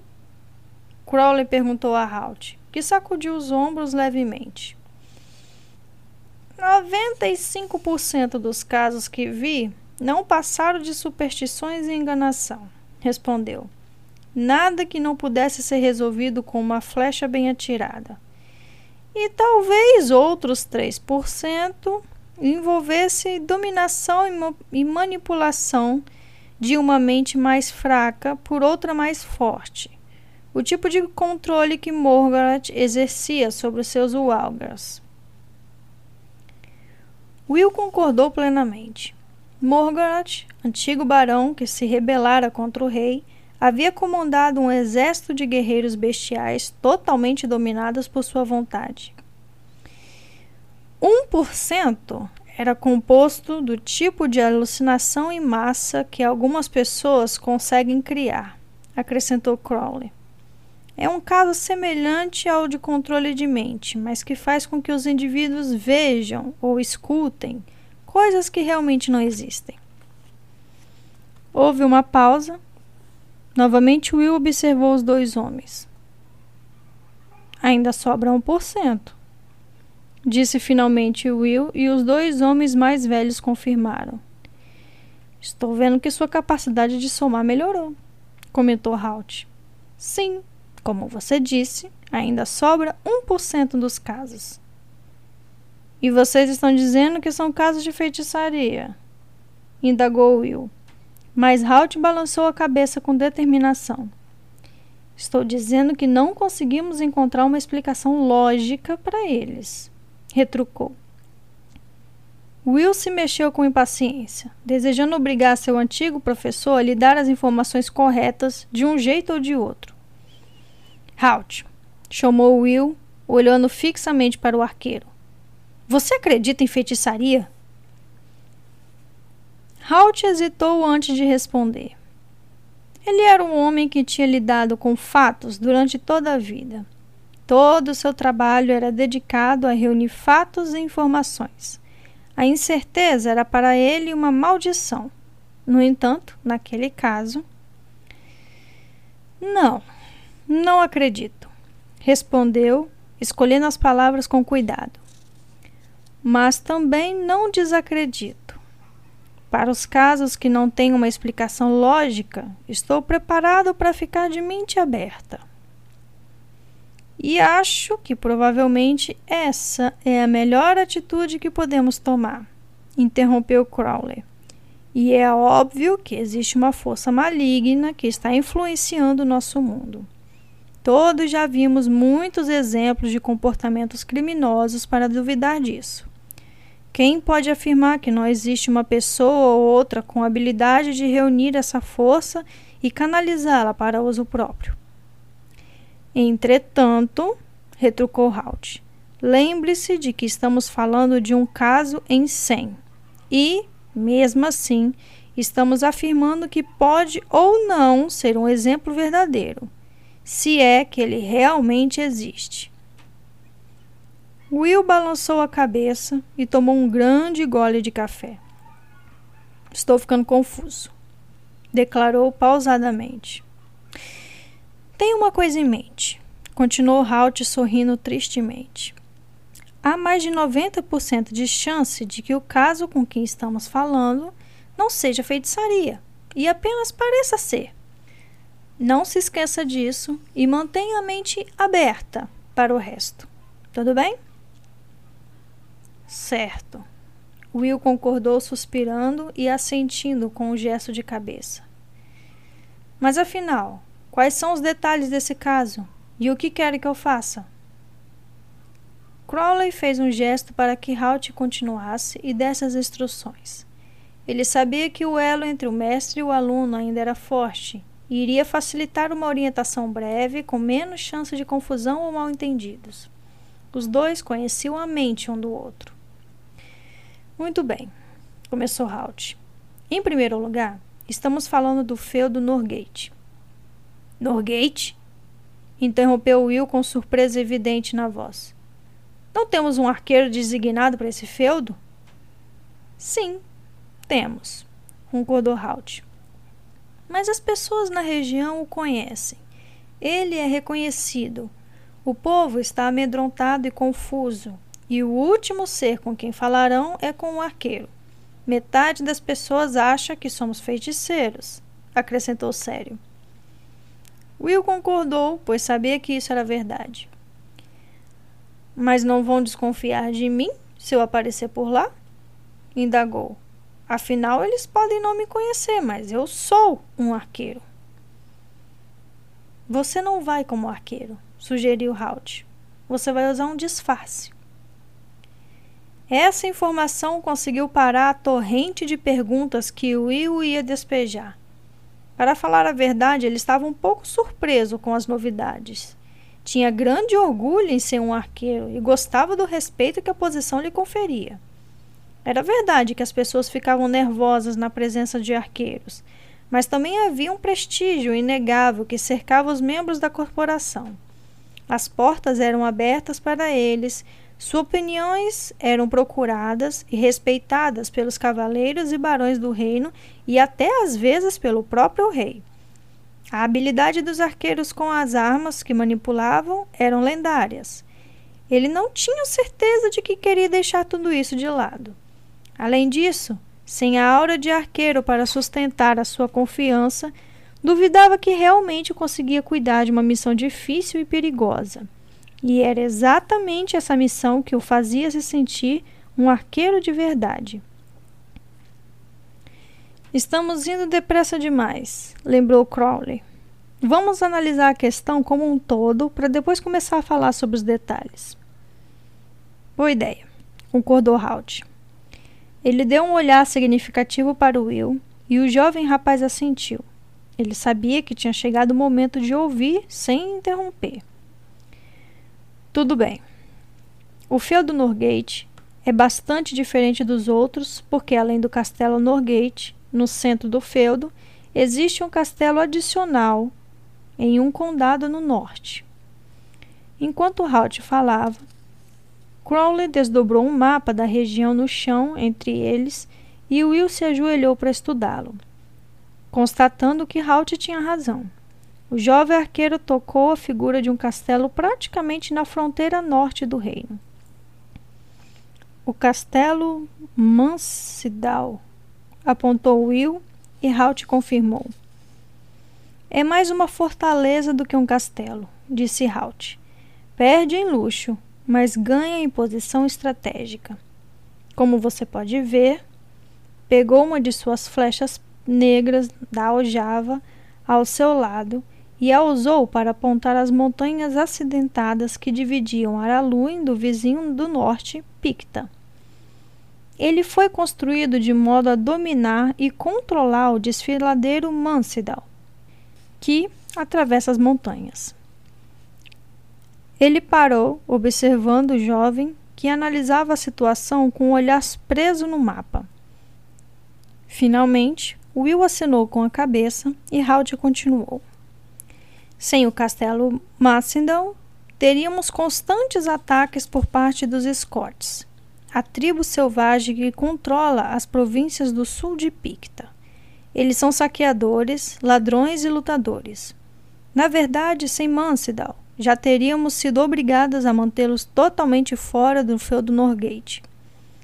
O norte fica muito longe e não é fácil um exército viajar no inverno principalmente quando a maioria das nossas tropas é de feudos do sul e não estão acostumados aos rigores do tempo típicos de lá. Pensativo, Will se afastou do mapa. O desenho estava impresso em sua mente. Ele olhou para Halt e continuou. Então, você entende por que ficamos um tanto ansiosos quando alguma coisa parece perturbar o equilíbrio natural dos fatos no feudo Norgate? afirmou. Will assentiu. Quando Lord Ciron, o comandante de Mansidal, foi cometido por uma doença misteriosa, ficamos muito preocupados. Essa preocupação aumentou quando começamos a ouvir rumores sobre feitiçaria. Aparentemente, um dos ancestrais de Ciron, há algumas centenas de anos, teve um desentendimento com o feiticeiro local. Halt previu a pergunta que estava nos lábios de Will e levantou a mão para impedi-lo. Não sabemos. Pode ter sido controle mental, pode ter sido um charlatão, ou talvez tenha sido um caso real. Como eu disse, tudo aconteceu há mais de 100 anos. Portanto, existem poucas provas concretas e muita história envolvida. No que se refere a todos os relatos sobre o assunto, ele era um genuíno feiticeiro que vinha se indispondo com a família de Ciron há séculos. O mais recente aparecimento foi no final de uma longa linha de conflitos. Lembre-se de que estamos lidando com um mito e uma lenda, portanto, não espere que tudo isso faça muito sentido. O que aconteceu com o feiticeiro? Indagou Will e Halt deu de ombros. Ninguém sabe. Parece que ele derrubou o ancestral de Ciron com toda sorte de doenças misteriosas. E os curandeiros não conseguiram identificar ou tratar nenhuma delas. Eles nunca conseguem quando acham que tem feitiçaria envolvida. Completou com um tom de menosprezo na voz. Mas então, um jovem cavaleiro do castelo assumiu a responsabilidade de livrar a província do feiticeiro. Segundo todas as convenções de tais mitos, ele era puro de coração e sua nobreza de caráter permitiu que ele vencesse o feiticeiro e o expulsasse. Ele não matou o feiticeiro? Will quis saber e Halt balançou a cabeça. Não. Infelizmente nunca fazem isso, o que permite que as lendas como essas renasçam com o passar dos anos, como ocorreu agora. Acontece que há umas seis semanas, Cyril estava cavalgando e foi repentinamente derrubado do cavalo. Quando seus homens o alcançaram, ele estava com o rosto azulado, espumando pela boca e gritando aflito. Seus homens o levaram para casa e os curandeiros ficaram totalmente desconcertados com a situação. Eles só puderam sedá-lo para aliviar a dor. Ele não melhorou desde então e está entre a vida e a morte. Se o acordam para alimentá-lo ou dar-lhe água, a dor volta e ele começa a gritar e a espumar novamente. No entanto, se o deixam sedado, ele fica mais fraco a cada dia que passa. Deixa eu adivinhar. Pediu Will quando Halt fez uma pausa. Esses sintomas eram idênticos aos que o ancestral apresentou na lenda. Acertou em cheio, respondeu Halt, apontando um dedo para o jovem. O que naturalmente fez surgir rumores de que Malcalan tinha voltado. Malcalan? perguntou Will. O feiticeiro original, explicou Crowley. Ninguém sabe onde os boatos começaram, mas também houve outras manifestações luzes nas florestas que desaparecem quando alguém se aproxima, vultos estranhos na estrada à noite, vozes ouvidas no castelo e assim por diante. O tipo de coisas calculadas para amedrontar o povo do campo. O arqueiro local, Meralon, vem tentando conseguir mais informações, mas as pessoas se calaram. Ele ouviu um boato sobre um feiticeiro que vive na floresta e o nome Malcalan foi mencionado mas ele não conseguiu descobrir onde exatamente ele mora. Quem está comandando o castelo enquanto Cyril está fora de ação? Will quis saber. Halt gostou da pergunta. Will tinha capacidade de deixar de lado os subterfúgios e ir direto ao ponto central dos problemas. O filho de Cyril, Orman, está nominalmente encarregado, mas ele não é um soldado. Segundo o relatório de Meralon, ele é um sujeito erudito, mais interessado em estudar história do que vigiar as fronteiras do reino. Felizmente, Keren, o sobrinho de Ciro, também está lá e assumiu o comando da guarnição. Ele tem os pés no chão, pois foi criado como um guerreiro e aparentemente é um líder popular. Ele pode controlar a situação por enquanto, afirmou Crowley. Mas, se Ciro morrer, então teremos problemas na sucessão, pois Ormã, um líder fraco e incapaz, vai herdar a posição. Isso pode desestabilizar toda a situação e nos deixar vulnerável a um ataque vindo do norte. E é algo que temos que evitar a todo custo. Estrategicamente, Mansidal, é muito importante para que corramos riscos. Will esfregou o queixo e pensou durante alguns segundos. Entendo, exclamou finalmente. Então, o que querem que eu faça? Vá até lá, propôs Crowley, e conheça os moradores. Descubra tudo o que puder. Veja o que consegue saber sobre esse Malcalan, se ele realmente existe ou se o povo só está imaginando coisas. Conquiste a confiança das pessoas. Faça-as falar. Will franziu o senho. Crowley fazia tudo parecer muito fácil. É mais fácil falar do que fazer, comentou Will. Mas Halt respondeu apenas com a sombra de um sorriso. Vai ser mais fácil para você do que para os outros, insistiu Halt. As pessoas gostam de falar com você. Você é jovem, tem um rosto inocente que desarma qualquer um. É por isso que o escolhemos. As pessoas nunca vão suspeitar que você é um arqueiro. E o que vão pensar que eu sou? Retrucou então, um sorriso amplo surgindo no rosto de Halt. Elas vão pensar que você é um trovador. Fim do capítulo 11. Capítulo 12. Espantado, Will endireitou o corpo. Aquele ia ser um dia cheio de surpresas. Um trovador? repetiu. Eu? Halt olhou para ele por baixo das sobrancelhas escuras. Um trovador. Você, confirmou Halt. Will fez um gesto impotente com as mãos, sem palavras por alguns momentos. Mas é um disfarce perfeito para você, garantiu Crowley. Trovadores estão sempre viajando. Eles são bem-vindos em todos os lugares, de castelos a tavernas humildes. E, em um local esquecido por Deus como Norgate, você vai ser duplamente bem recebido. O melhor de tudo isso que as pessoas conversam com trovadores e falam na frente deles. Acrescentou de modo significativo. Will finalmente encontrou as palavras que vinha procurando. Não estamos esquecendo um pequeno detalhe? indagou. Eu não sou um trovador.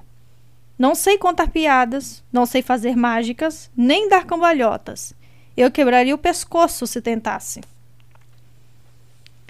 Halt assentiu ouvindo o rapaz.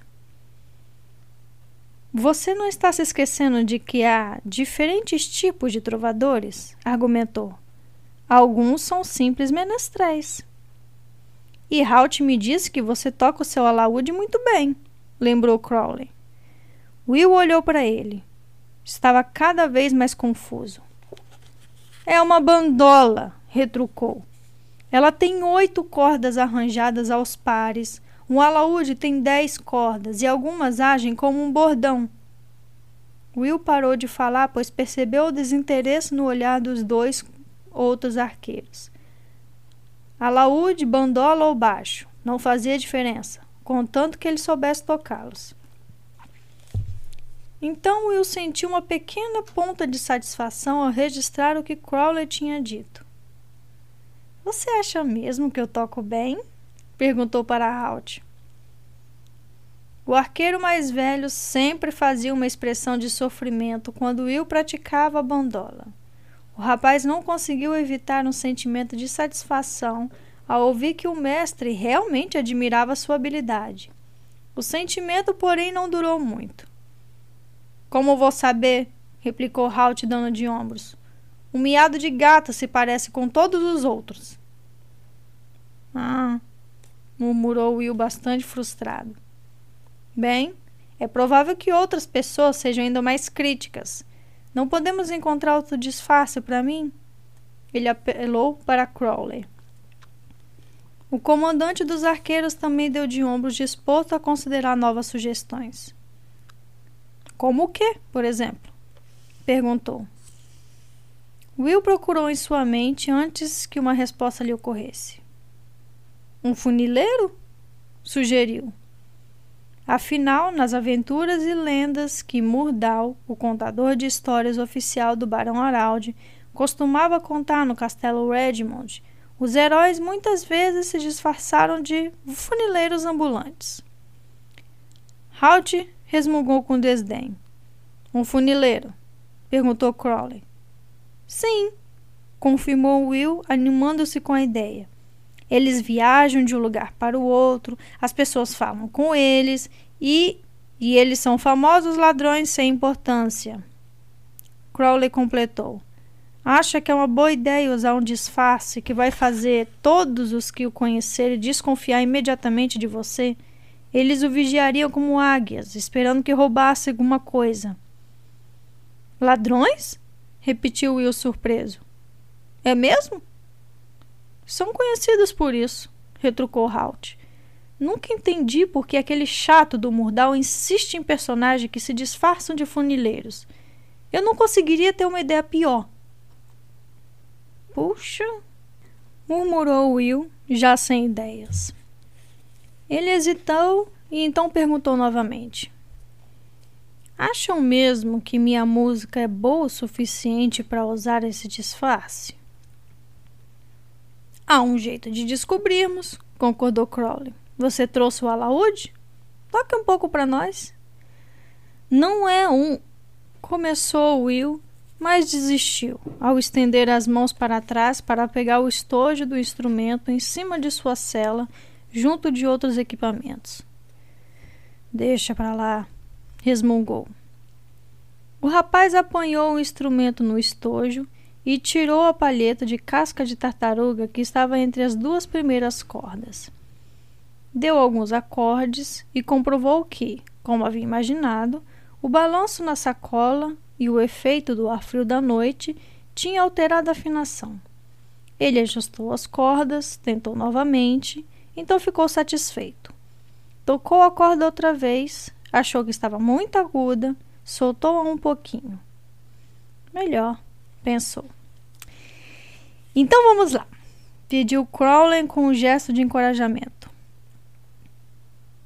Will tocou uma nota e hesitou. Sua mente ficou vazia. Ele não conseguia pensar em nenhuma canção para tocar. Tentou um Dó maior e um Mi menor, esperando que os sons o inspirassem. Essa música tem letra? Perguntou Halt num tom excessivamente educado. Will se virou para ele. Não consigo me lembrar de nenhuma canção, confessou. Parece que esqueci tudo. Isso seria constrangedor se acontecesse em uma taverna, lembrou Halt. Will tentou desesperadamente lembrar alguma canção. Qualquer uma. Que tal. Velho Joe Fumaça? Crowley sugeriu alegremente, fazendo Halt olhar para ele com desconfiança. Velho de fumaça? repetiu Will. Era a canção que ele tinha transformado em uma paródia sobre Halt. Por isso se perguntou se Crowley sabia do fato.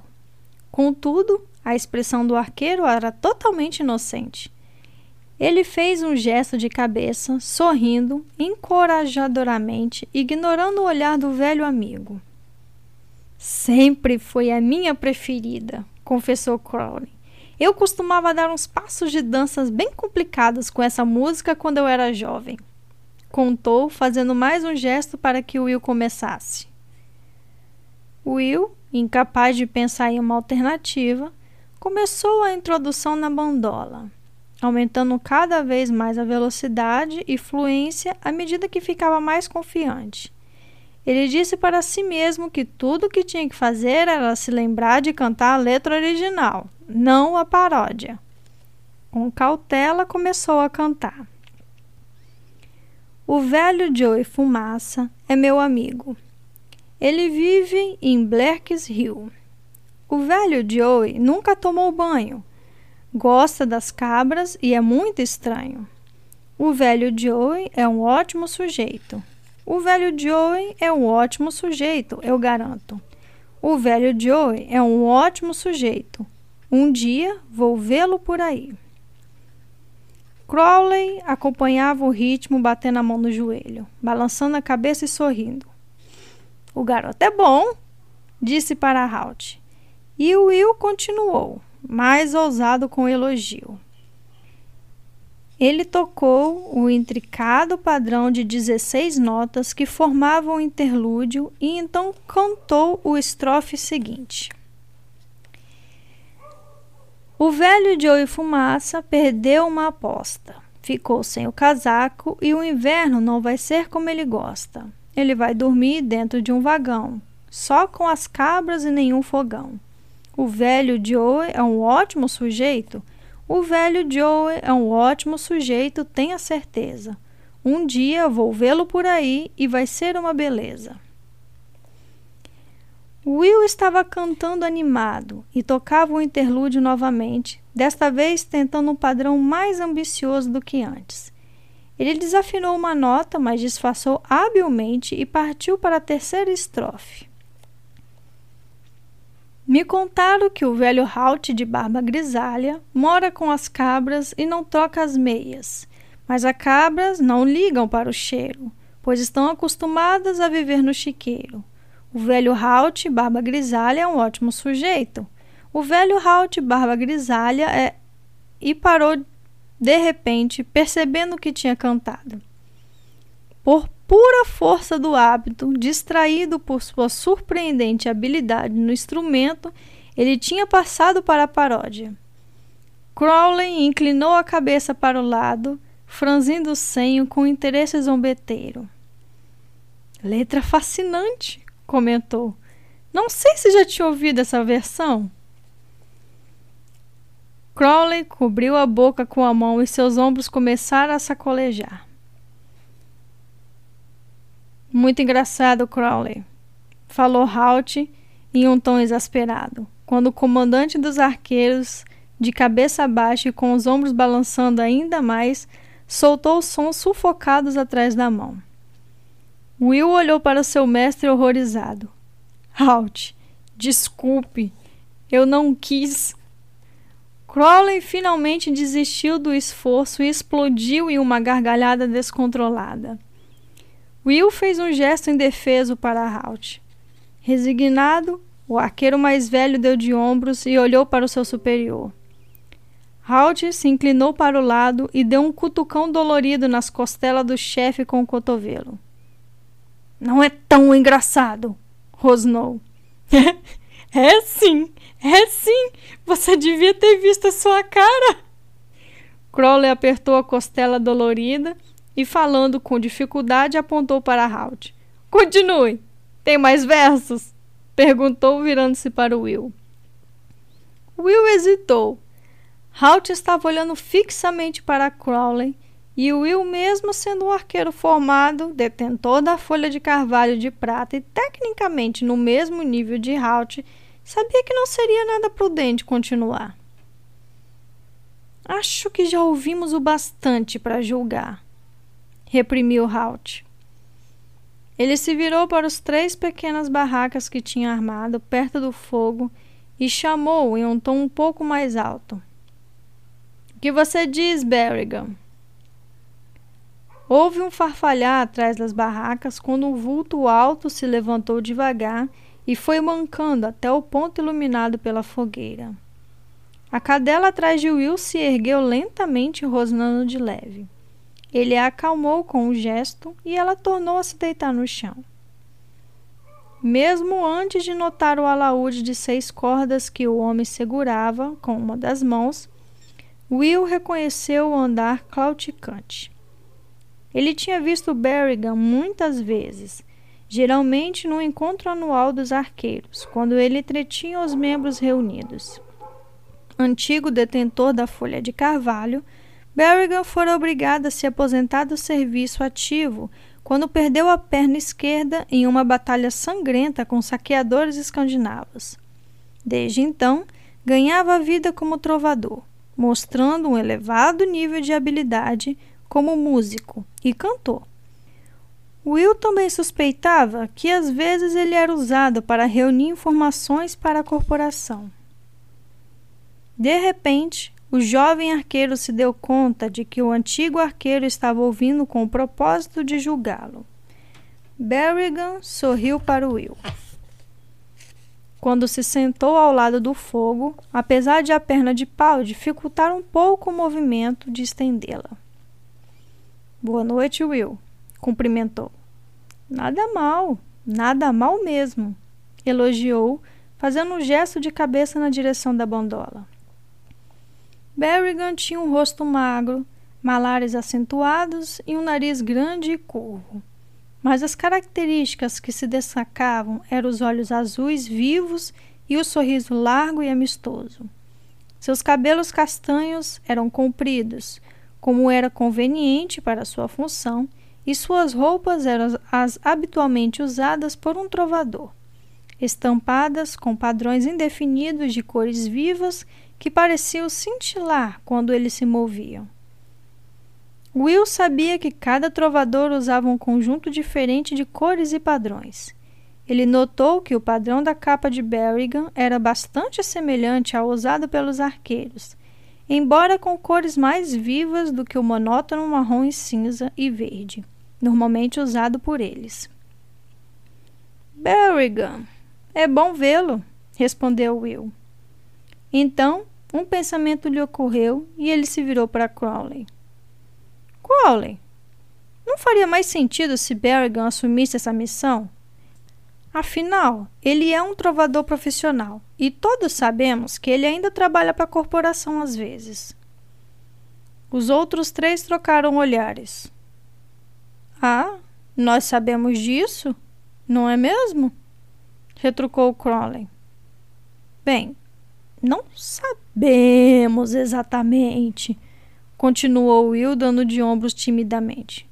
Mas é verdade, né? Seguiram-se alguns segundos de silêncio, mas logo Berrigan quebrou a tensão em volta da fogueira, dizendo com um sorriso preguiçoso: Você está certo, Will. Eu ainda faço alguns serviços para a corporação quando necessário. Mas me falta alguma coisa para essa missão. Um pé ou coisa parecida. Mas você é muito mais alto do que eu, Will começou. Então percebeu que Berrigan estava olhando diretamente para a frente e parou constrangido. Ah, você está falando da sua. E não conseguiu dizer a palavra, pois pensou que ia ser uma grosseria da sua parte. Mas o sorriso de Berrigan se alargou ainda mais. Minha perna de pau, Will. Tudo bem, já me acostumei com o fato. Não precisa fingir que não está aí. Pelo que Crowley me contou sobre a missão, é preciso alguém que seja rápido. E tenho a impressão de que essa não é mais o meu caso. Crowley pirragueou satisfeito porque o momento delicado tinha passado. O que Berrigan pode fazer é nos dizer se você seria aprovado como trovador. O que você acha, Berrigan? Berrigan inclinou a cabeça para o lado e pensou num instante. Ele é suficientemente bom, respondeu. A voz é agradável e ele toca bem. Certamente bem o bastante para os lugares longínquos e tavernas do interior onde vai se apresentar. Mas não sei se ele já está pronto para a corte no castelo de Aralu, Ele sorriu para Will para apagar qualquer tom de ofensa nas palavras. Will retribuiu o sorriso, pois ficou feliz e satisfeito com a avaliação. Mas ele não está totalmente preparado, continuou Berrigan. Dá para ver que não é um profissional. O que você quer dizer? indagou Crowley. Você disse que ele canta e toca bem. De que outro preparo ele precisa? Berrigan não respondeu diretamente, mas se virou para Will. Vamos ouvir outra canção, Will? Qualquer uma de que goste. Uma mais rápida agora, sugeriu. Will pegou a bandola e novamente somente ficou em branco. Berrigan fez um gesto com as duas mãos. Aí está, explicou. O amador sempre se encolhe quando pedem para ele tocar. E voltou a dirigir a Will. Você conhece Jenny das Terras Baixas? O carretel da fiadeira, Moinho Cangton, ou Nos Riachos do Sul? Ele disse os nomes das canções em uma rápida sucessão e Will concordou tristemente ao ouvir cada um, Berrigan sorriu e deu de ombros. Qualquer uma delas teria servido, informou. O truque não é só conhecê-las, é lembrar que você as conhece. Mas podemos cuidar disso. Will olhou para Halt, seu antigo professor, inclinou a cabeça para o trovador. Berrigan vai acompanhar você durante parte da viagem para treiná-lo, disse. Will sorriu para o, o alto trovador. Ele estava começando a se sentir mais à vontade com a ideia e um pouco menos como se estivesse sendo jogado dentro de um lago profundo e recebesse ordens para aprender a nadar. E você pode começar agora? afirmou Crowley, servindo-se de mais uma caneca de café e se recostando confortavelmente em um tronco. Vamos ouvir uma canção com vocês dois?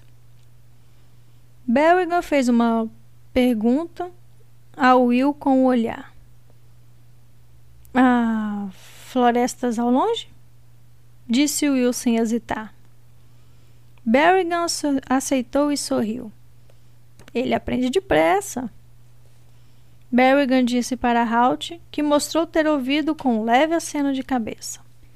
Então, quando os dois começaram a introdução da agradável canção de boas-vindas, Berrigan parou e franziu o senho para a bandola do companheiro. A corda do dó está um pouco desafinada, afirmou.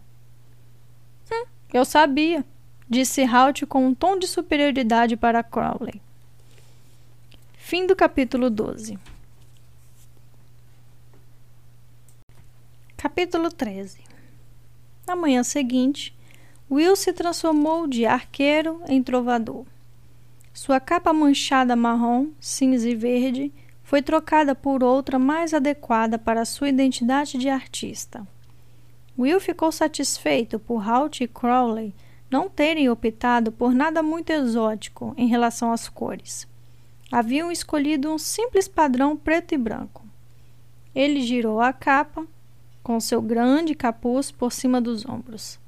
Tinha algo vagamente conhecido no desenho, e então ele se lembrou. O padrão irregular preto e branco, tecido no pano, atendia ao mesmo objetivo das manchas de sua capa de arqueiro. Elas disfarçavam as formas de quem a usava, deixando a silhueta indistinta e ocultando as bordas contrastantes que ajudariam um observador a vê-lo. Halt percebeu que Will examinava a capa com interesse e confirmou o que Will pensava. Sim, é uma capa de camuflagem, afirmou. Talvez não tão eficiente quanto a de um arqueiro, mas essas cores vão ser mais úteis nos lugares onde você vai. De repente, Will compreendeu. No inverno, o feudo Norgate estaria coberto por uma grossa camada de neve que espantaria as cores da paisagem. Um exame mais atento lhe mostrou que as partes pretas da capa não eram realmente pretas, mas cinza, muito escuro. Seria preciso pouco esforço para que uma pessoa com habilidade para se movimentar sem ser vista se mesclasse à paisagem do inverno do campo. No interior das casas, é claro, a capa iria parecer nada mais nada menos do que o tipo de padrão escolhido ao acaso, com as cores vivas normalmente usadas por um trovador. Muito inteligente, comentou Will sorrindo para Halt e Crowley. Os dois arqueiros mais velhos concordaram com o gesto de cabeça. Em seguida, Crowley lhe entregou uma jaqueta sem mangas, feita de couro cinza muito fina. Você não pode usar a sua bainha dupla, ensinou Crowley, apontando para o arranjo característico que sustentava as duas facas de Will. Se alguém vir que você as usa, como só os arqueiros fazem, irá denunciá-lo. É mesmo, exclamou Will hesitante. O rapaz não ficava à vontade de pensar em andar sem sua grande faca de caça e a faca menor de atirar à mão. Mas Crowley o tranquilizou rapidamente. Você pode ficar com a faca de caça. Muitas pessoas carregam facas iguais a ela. E essa jaqueta tem uma bainha costurada do lado de dentro para a faca de atirar. Crowley mostrou a bainha dentro da jaqueta, debaixo da gola. Will pegou a faca menor e experimentou guardá-la em seu novo lugar. Ela se encaixou com perfeição. As palavras seguintes de Halt deixaram desanimado outra vez. Mas receio que o arco longo terá que ficar para trás. Um trovador simplesmente não levaria um, declarou. Ele pegou o grande arco de Will e o colocou de lado.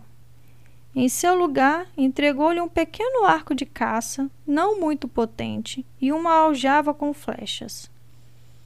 Will analisou a arma nada impressionante com olhar crítico, flexionando-a com facilidade. Ele duvidava que a tração fosse maior do que 10 ou 15 quilos. É o mesmo que nada, reclamou. Dificilmente vai atirar uma flecha a mais de um metro. Além disso, acrescentou, examinando as flechas com mais atenção, essas flechas são pesadas demais para o arco. Will estava definitivamente pouco à vontade com o rumo dos acontecimentos. O arco tinha sido sua principal arma desde os tempos como aprendiz de Halt, há muitos anos. Ele sabia que se sentiria nu e vulnerável se tivesse que andar sem ele. Halt e Crowley trocaram um leve sorriso. O arco não é para atirar, esclareceu Crowley. É apenas uma desculpa para carregar as flechas. Venha comigo. Ele convidou, acenando para que Will o seguisse. Na clareira em que os cavalos estavam, mostrou uma albarda ao Will. A sua nova cela de carga. Disse com um tom de expectativa na voz. Não é nada de errado com a minha cela velha. Reclamou Will, franzindo o senho, sem saber o que isso levaria. O jovem arqueiro examinou a cela de carga. Ela parecia perfeitamente normal exceto pelo cepilho, que era um tanto diferente. Onde a cela de Will tinha duas cruzetas de madeira que podiam ser usadas para prender objetos na cela, essa tinha dois pedaços curvos de metal achatado que tinham o mesmo objetivo. Eles estavam curvados para dentro e suas pontas se abriam para os lados. Ele pensou que era um detalhe bonito, mas não mais prático do que as peças de madeira. Estamos muito orgulhosos disso, alegrou-se Crowley.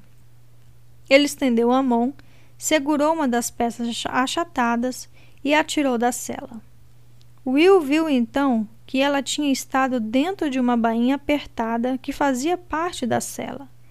Agora ele via que o pedaço de metal tinha um pouco mais de meio metro de comprimento e formava um S, cuja curva inferior era duas vezes maior do que a superior.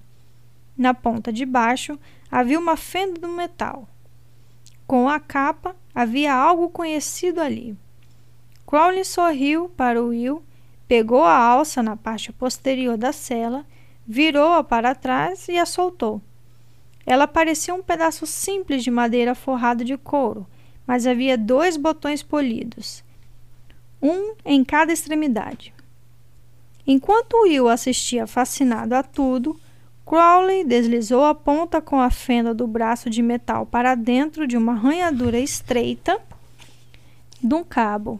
Em seguida, apertou rapidamente um dos botões polidos que Will percebeu ser a cabeça de um grande parafuso que servia para prender o braço no lugar.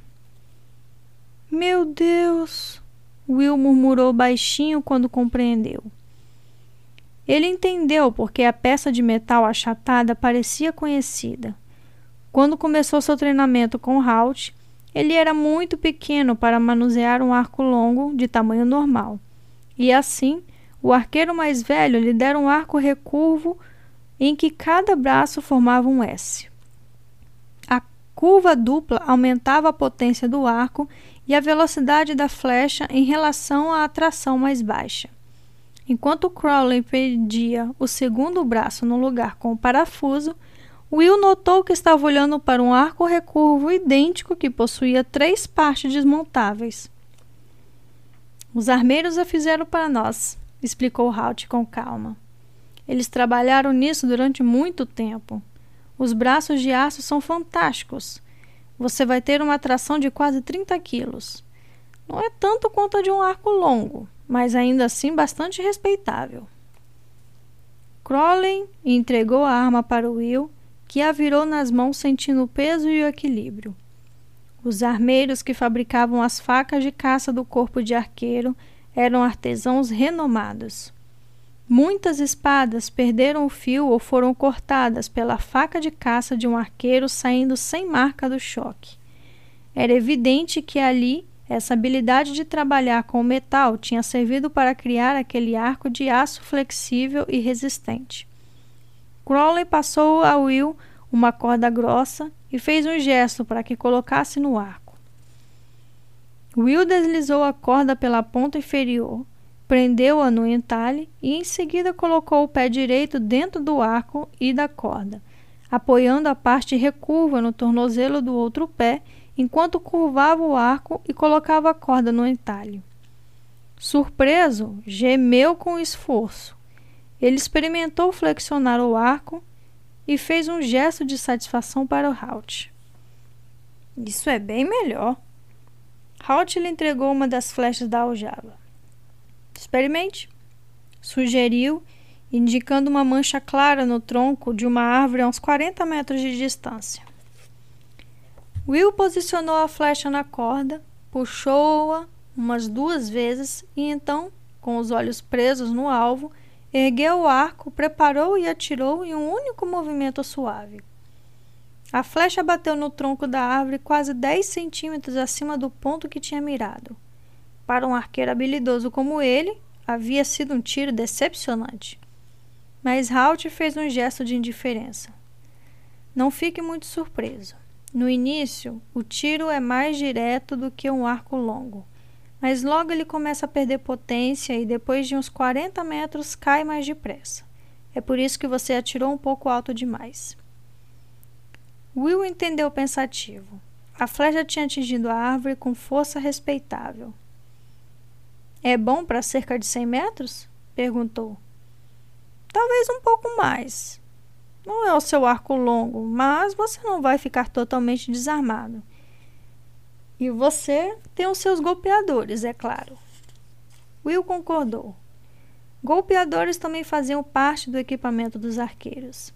Cilindros de bronze cuidadosamente pesados eles cabiam na palma da mão fechada, deixando um botão arredondado aparecendo em cada lado. Um soco no maxilar ou na base do crânio com o golpeador provavelmente deixaria incapacitado o mais forte dos oponentes. Além disso, golpeadores eram feitos para atirar. Nas mãos de um excelente atirador de facas, e isso queria dizer qualquer arqueiro, um golpeador poderia atordoar um homem até a 60 metros de distância. Muito bem, disse Crowley, esfregando as mãos de um jeito profissional. Isso é tudo que temos para você.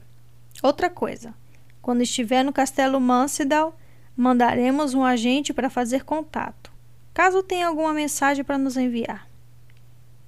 Quem vai ser? indagou Will curioso diante da novidade. Ainda não decidimos, respondeu o arqueiro comandante, dando de ombros.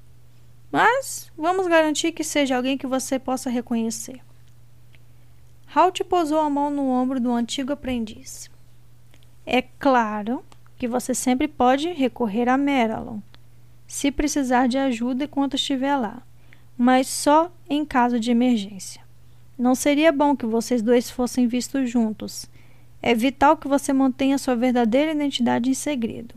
Na verdade, ele receberá instruções para manter distância de você. Se ele for visto no distrito, é possível que as pessoas se calem totalmente. Entendi, retrucou Will. Aquela ia ser uma missão solitária, mas, como arqueiro, ele teria que se acostumar com isso. Arqueiros geralmente trabalhavam sozinhos. Crowley olhou para o sol um pouco além da posição do meio-dia. Vamos comer, sugeriu. Depois, você e Berrigan podem pegar a estrada. Se foram rápidos, poderão estar em Marrowdale ao pôr do sol. Fim do capítulo 13. Muito bem. Muito bem, muito bem, muito bem. Temos aí os detalhes da nova missão de Will. Um caso de feitiçaria? Será? Temos um Lorde aí acabado, acamado, né? Um Lorde substituto que não é um guerreiro, um guerreiro que não é um Lorde, e agora um trovador que não é um trovador, é um arqueiro. O que será que espera aí essa missão de Will? Também tivemos o prazer de conhecer Alice melhor, né, pessoalmente a namoradinha de Will, pelo jeito. Haveremos mais histórias sobre ela, acredito, daqui para frente, né? Mas conhecemos um pouquinho do relacionamento dos dois. E também vimos um pouco da capacidade de Will de resolver problemas sérios e de formas bastante criativas. Bom, pessoal do YouTube, por favor, curtam aí o vídeo, se inscrevam no canal, ativem o sininho Comentem aqui, deixem os comentários aqui embaixo.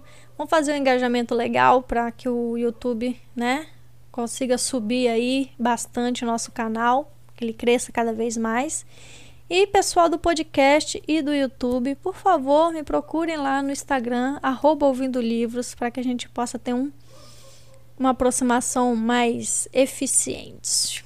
Certo? Toda vez que eu falo isso, eu invento uma palavra diferente, né, gente? É só pra gente se conhecer mais mesmo. Me visitem lá, ok? Bom, sendo assim, tenham um ótimo dia, noite ou tarde, independente de onde vocês estejam, de que horas vocês estejam ouvindo. Aqui quem fala é a Flor. Até a próxima e tchau!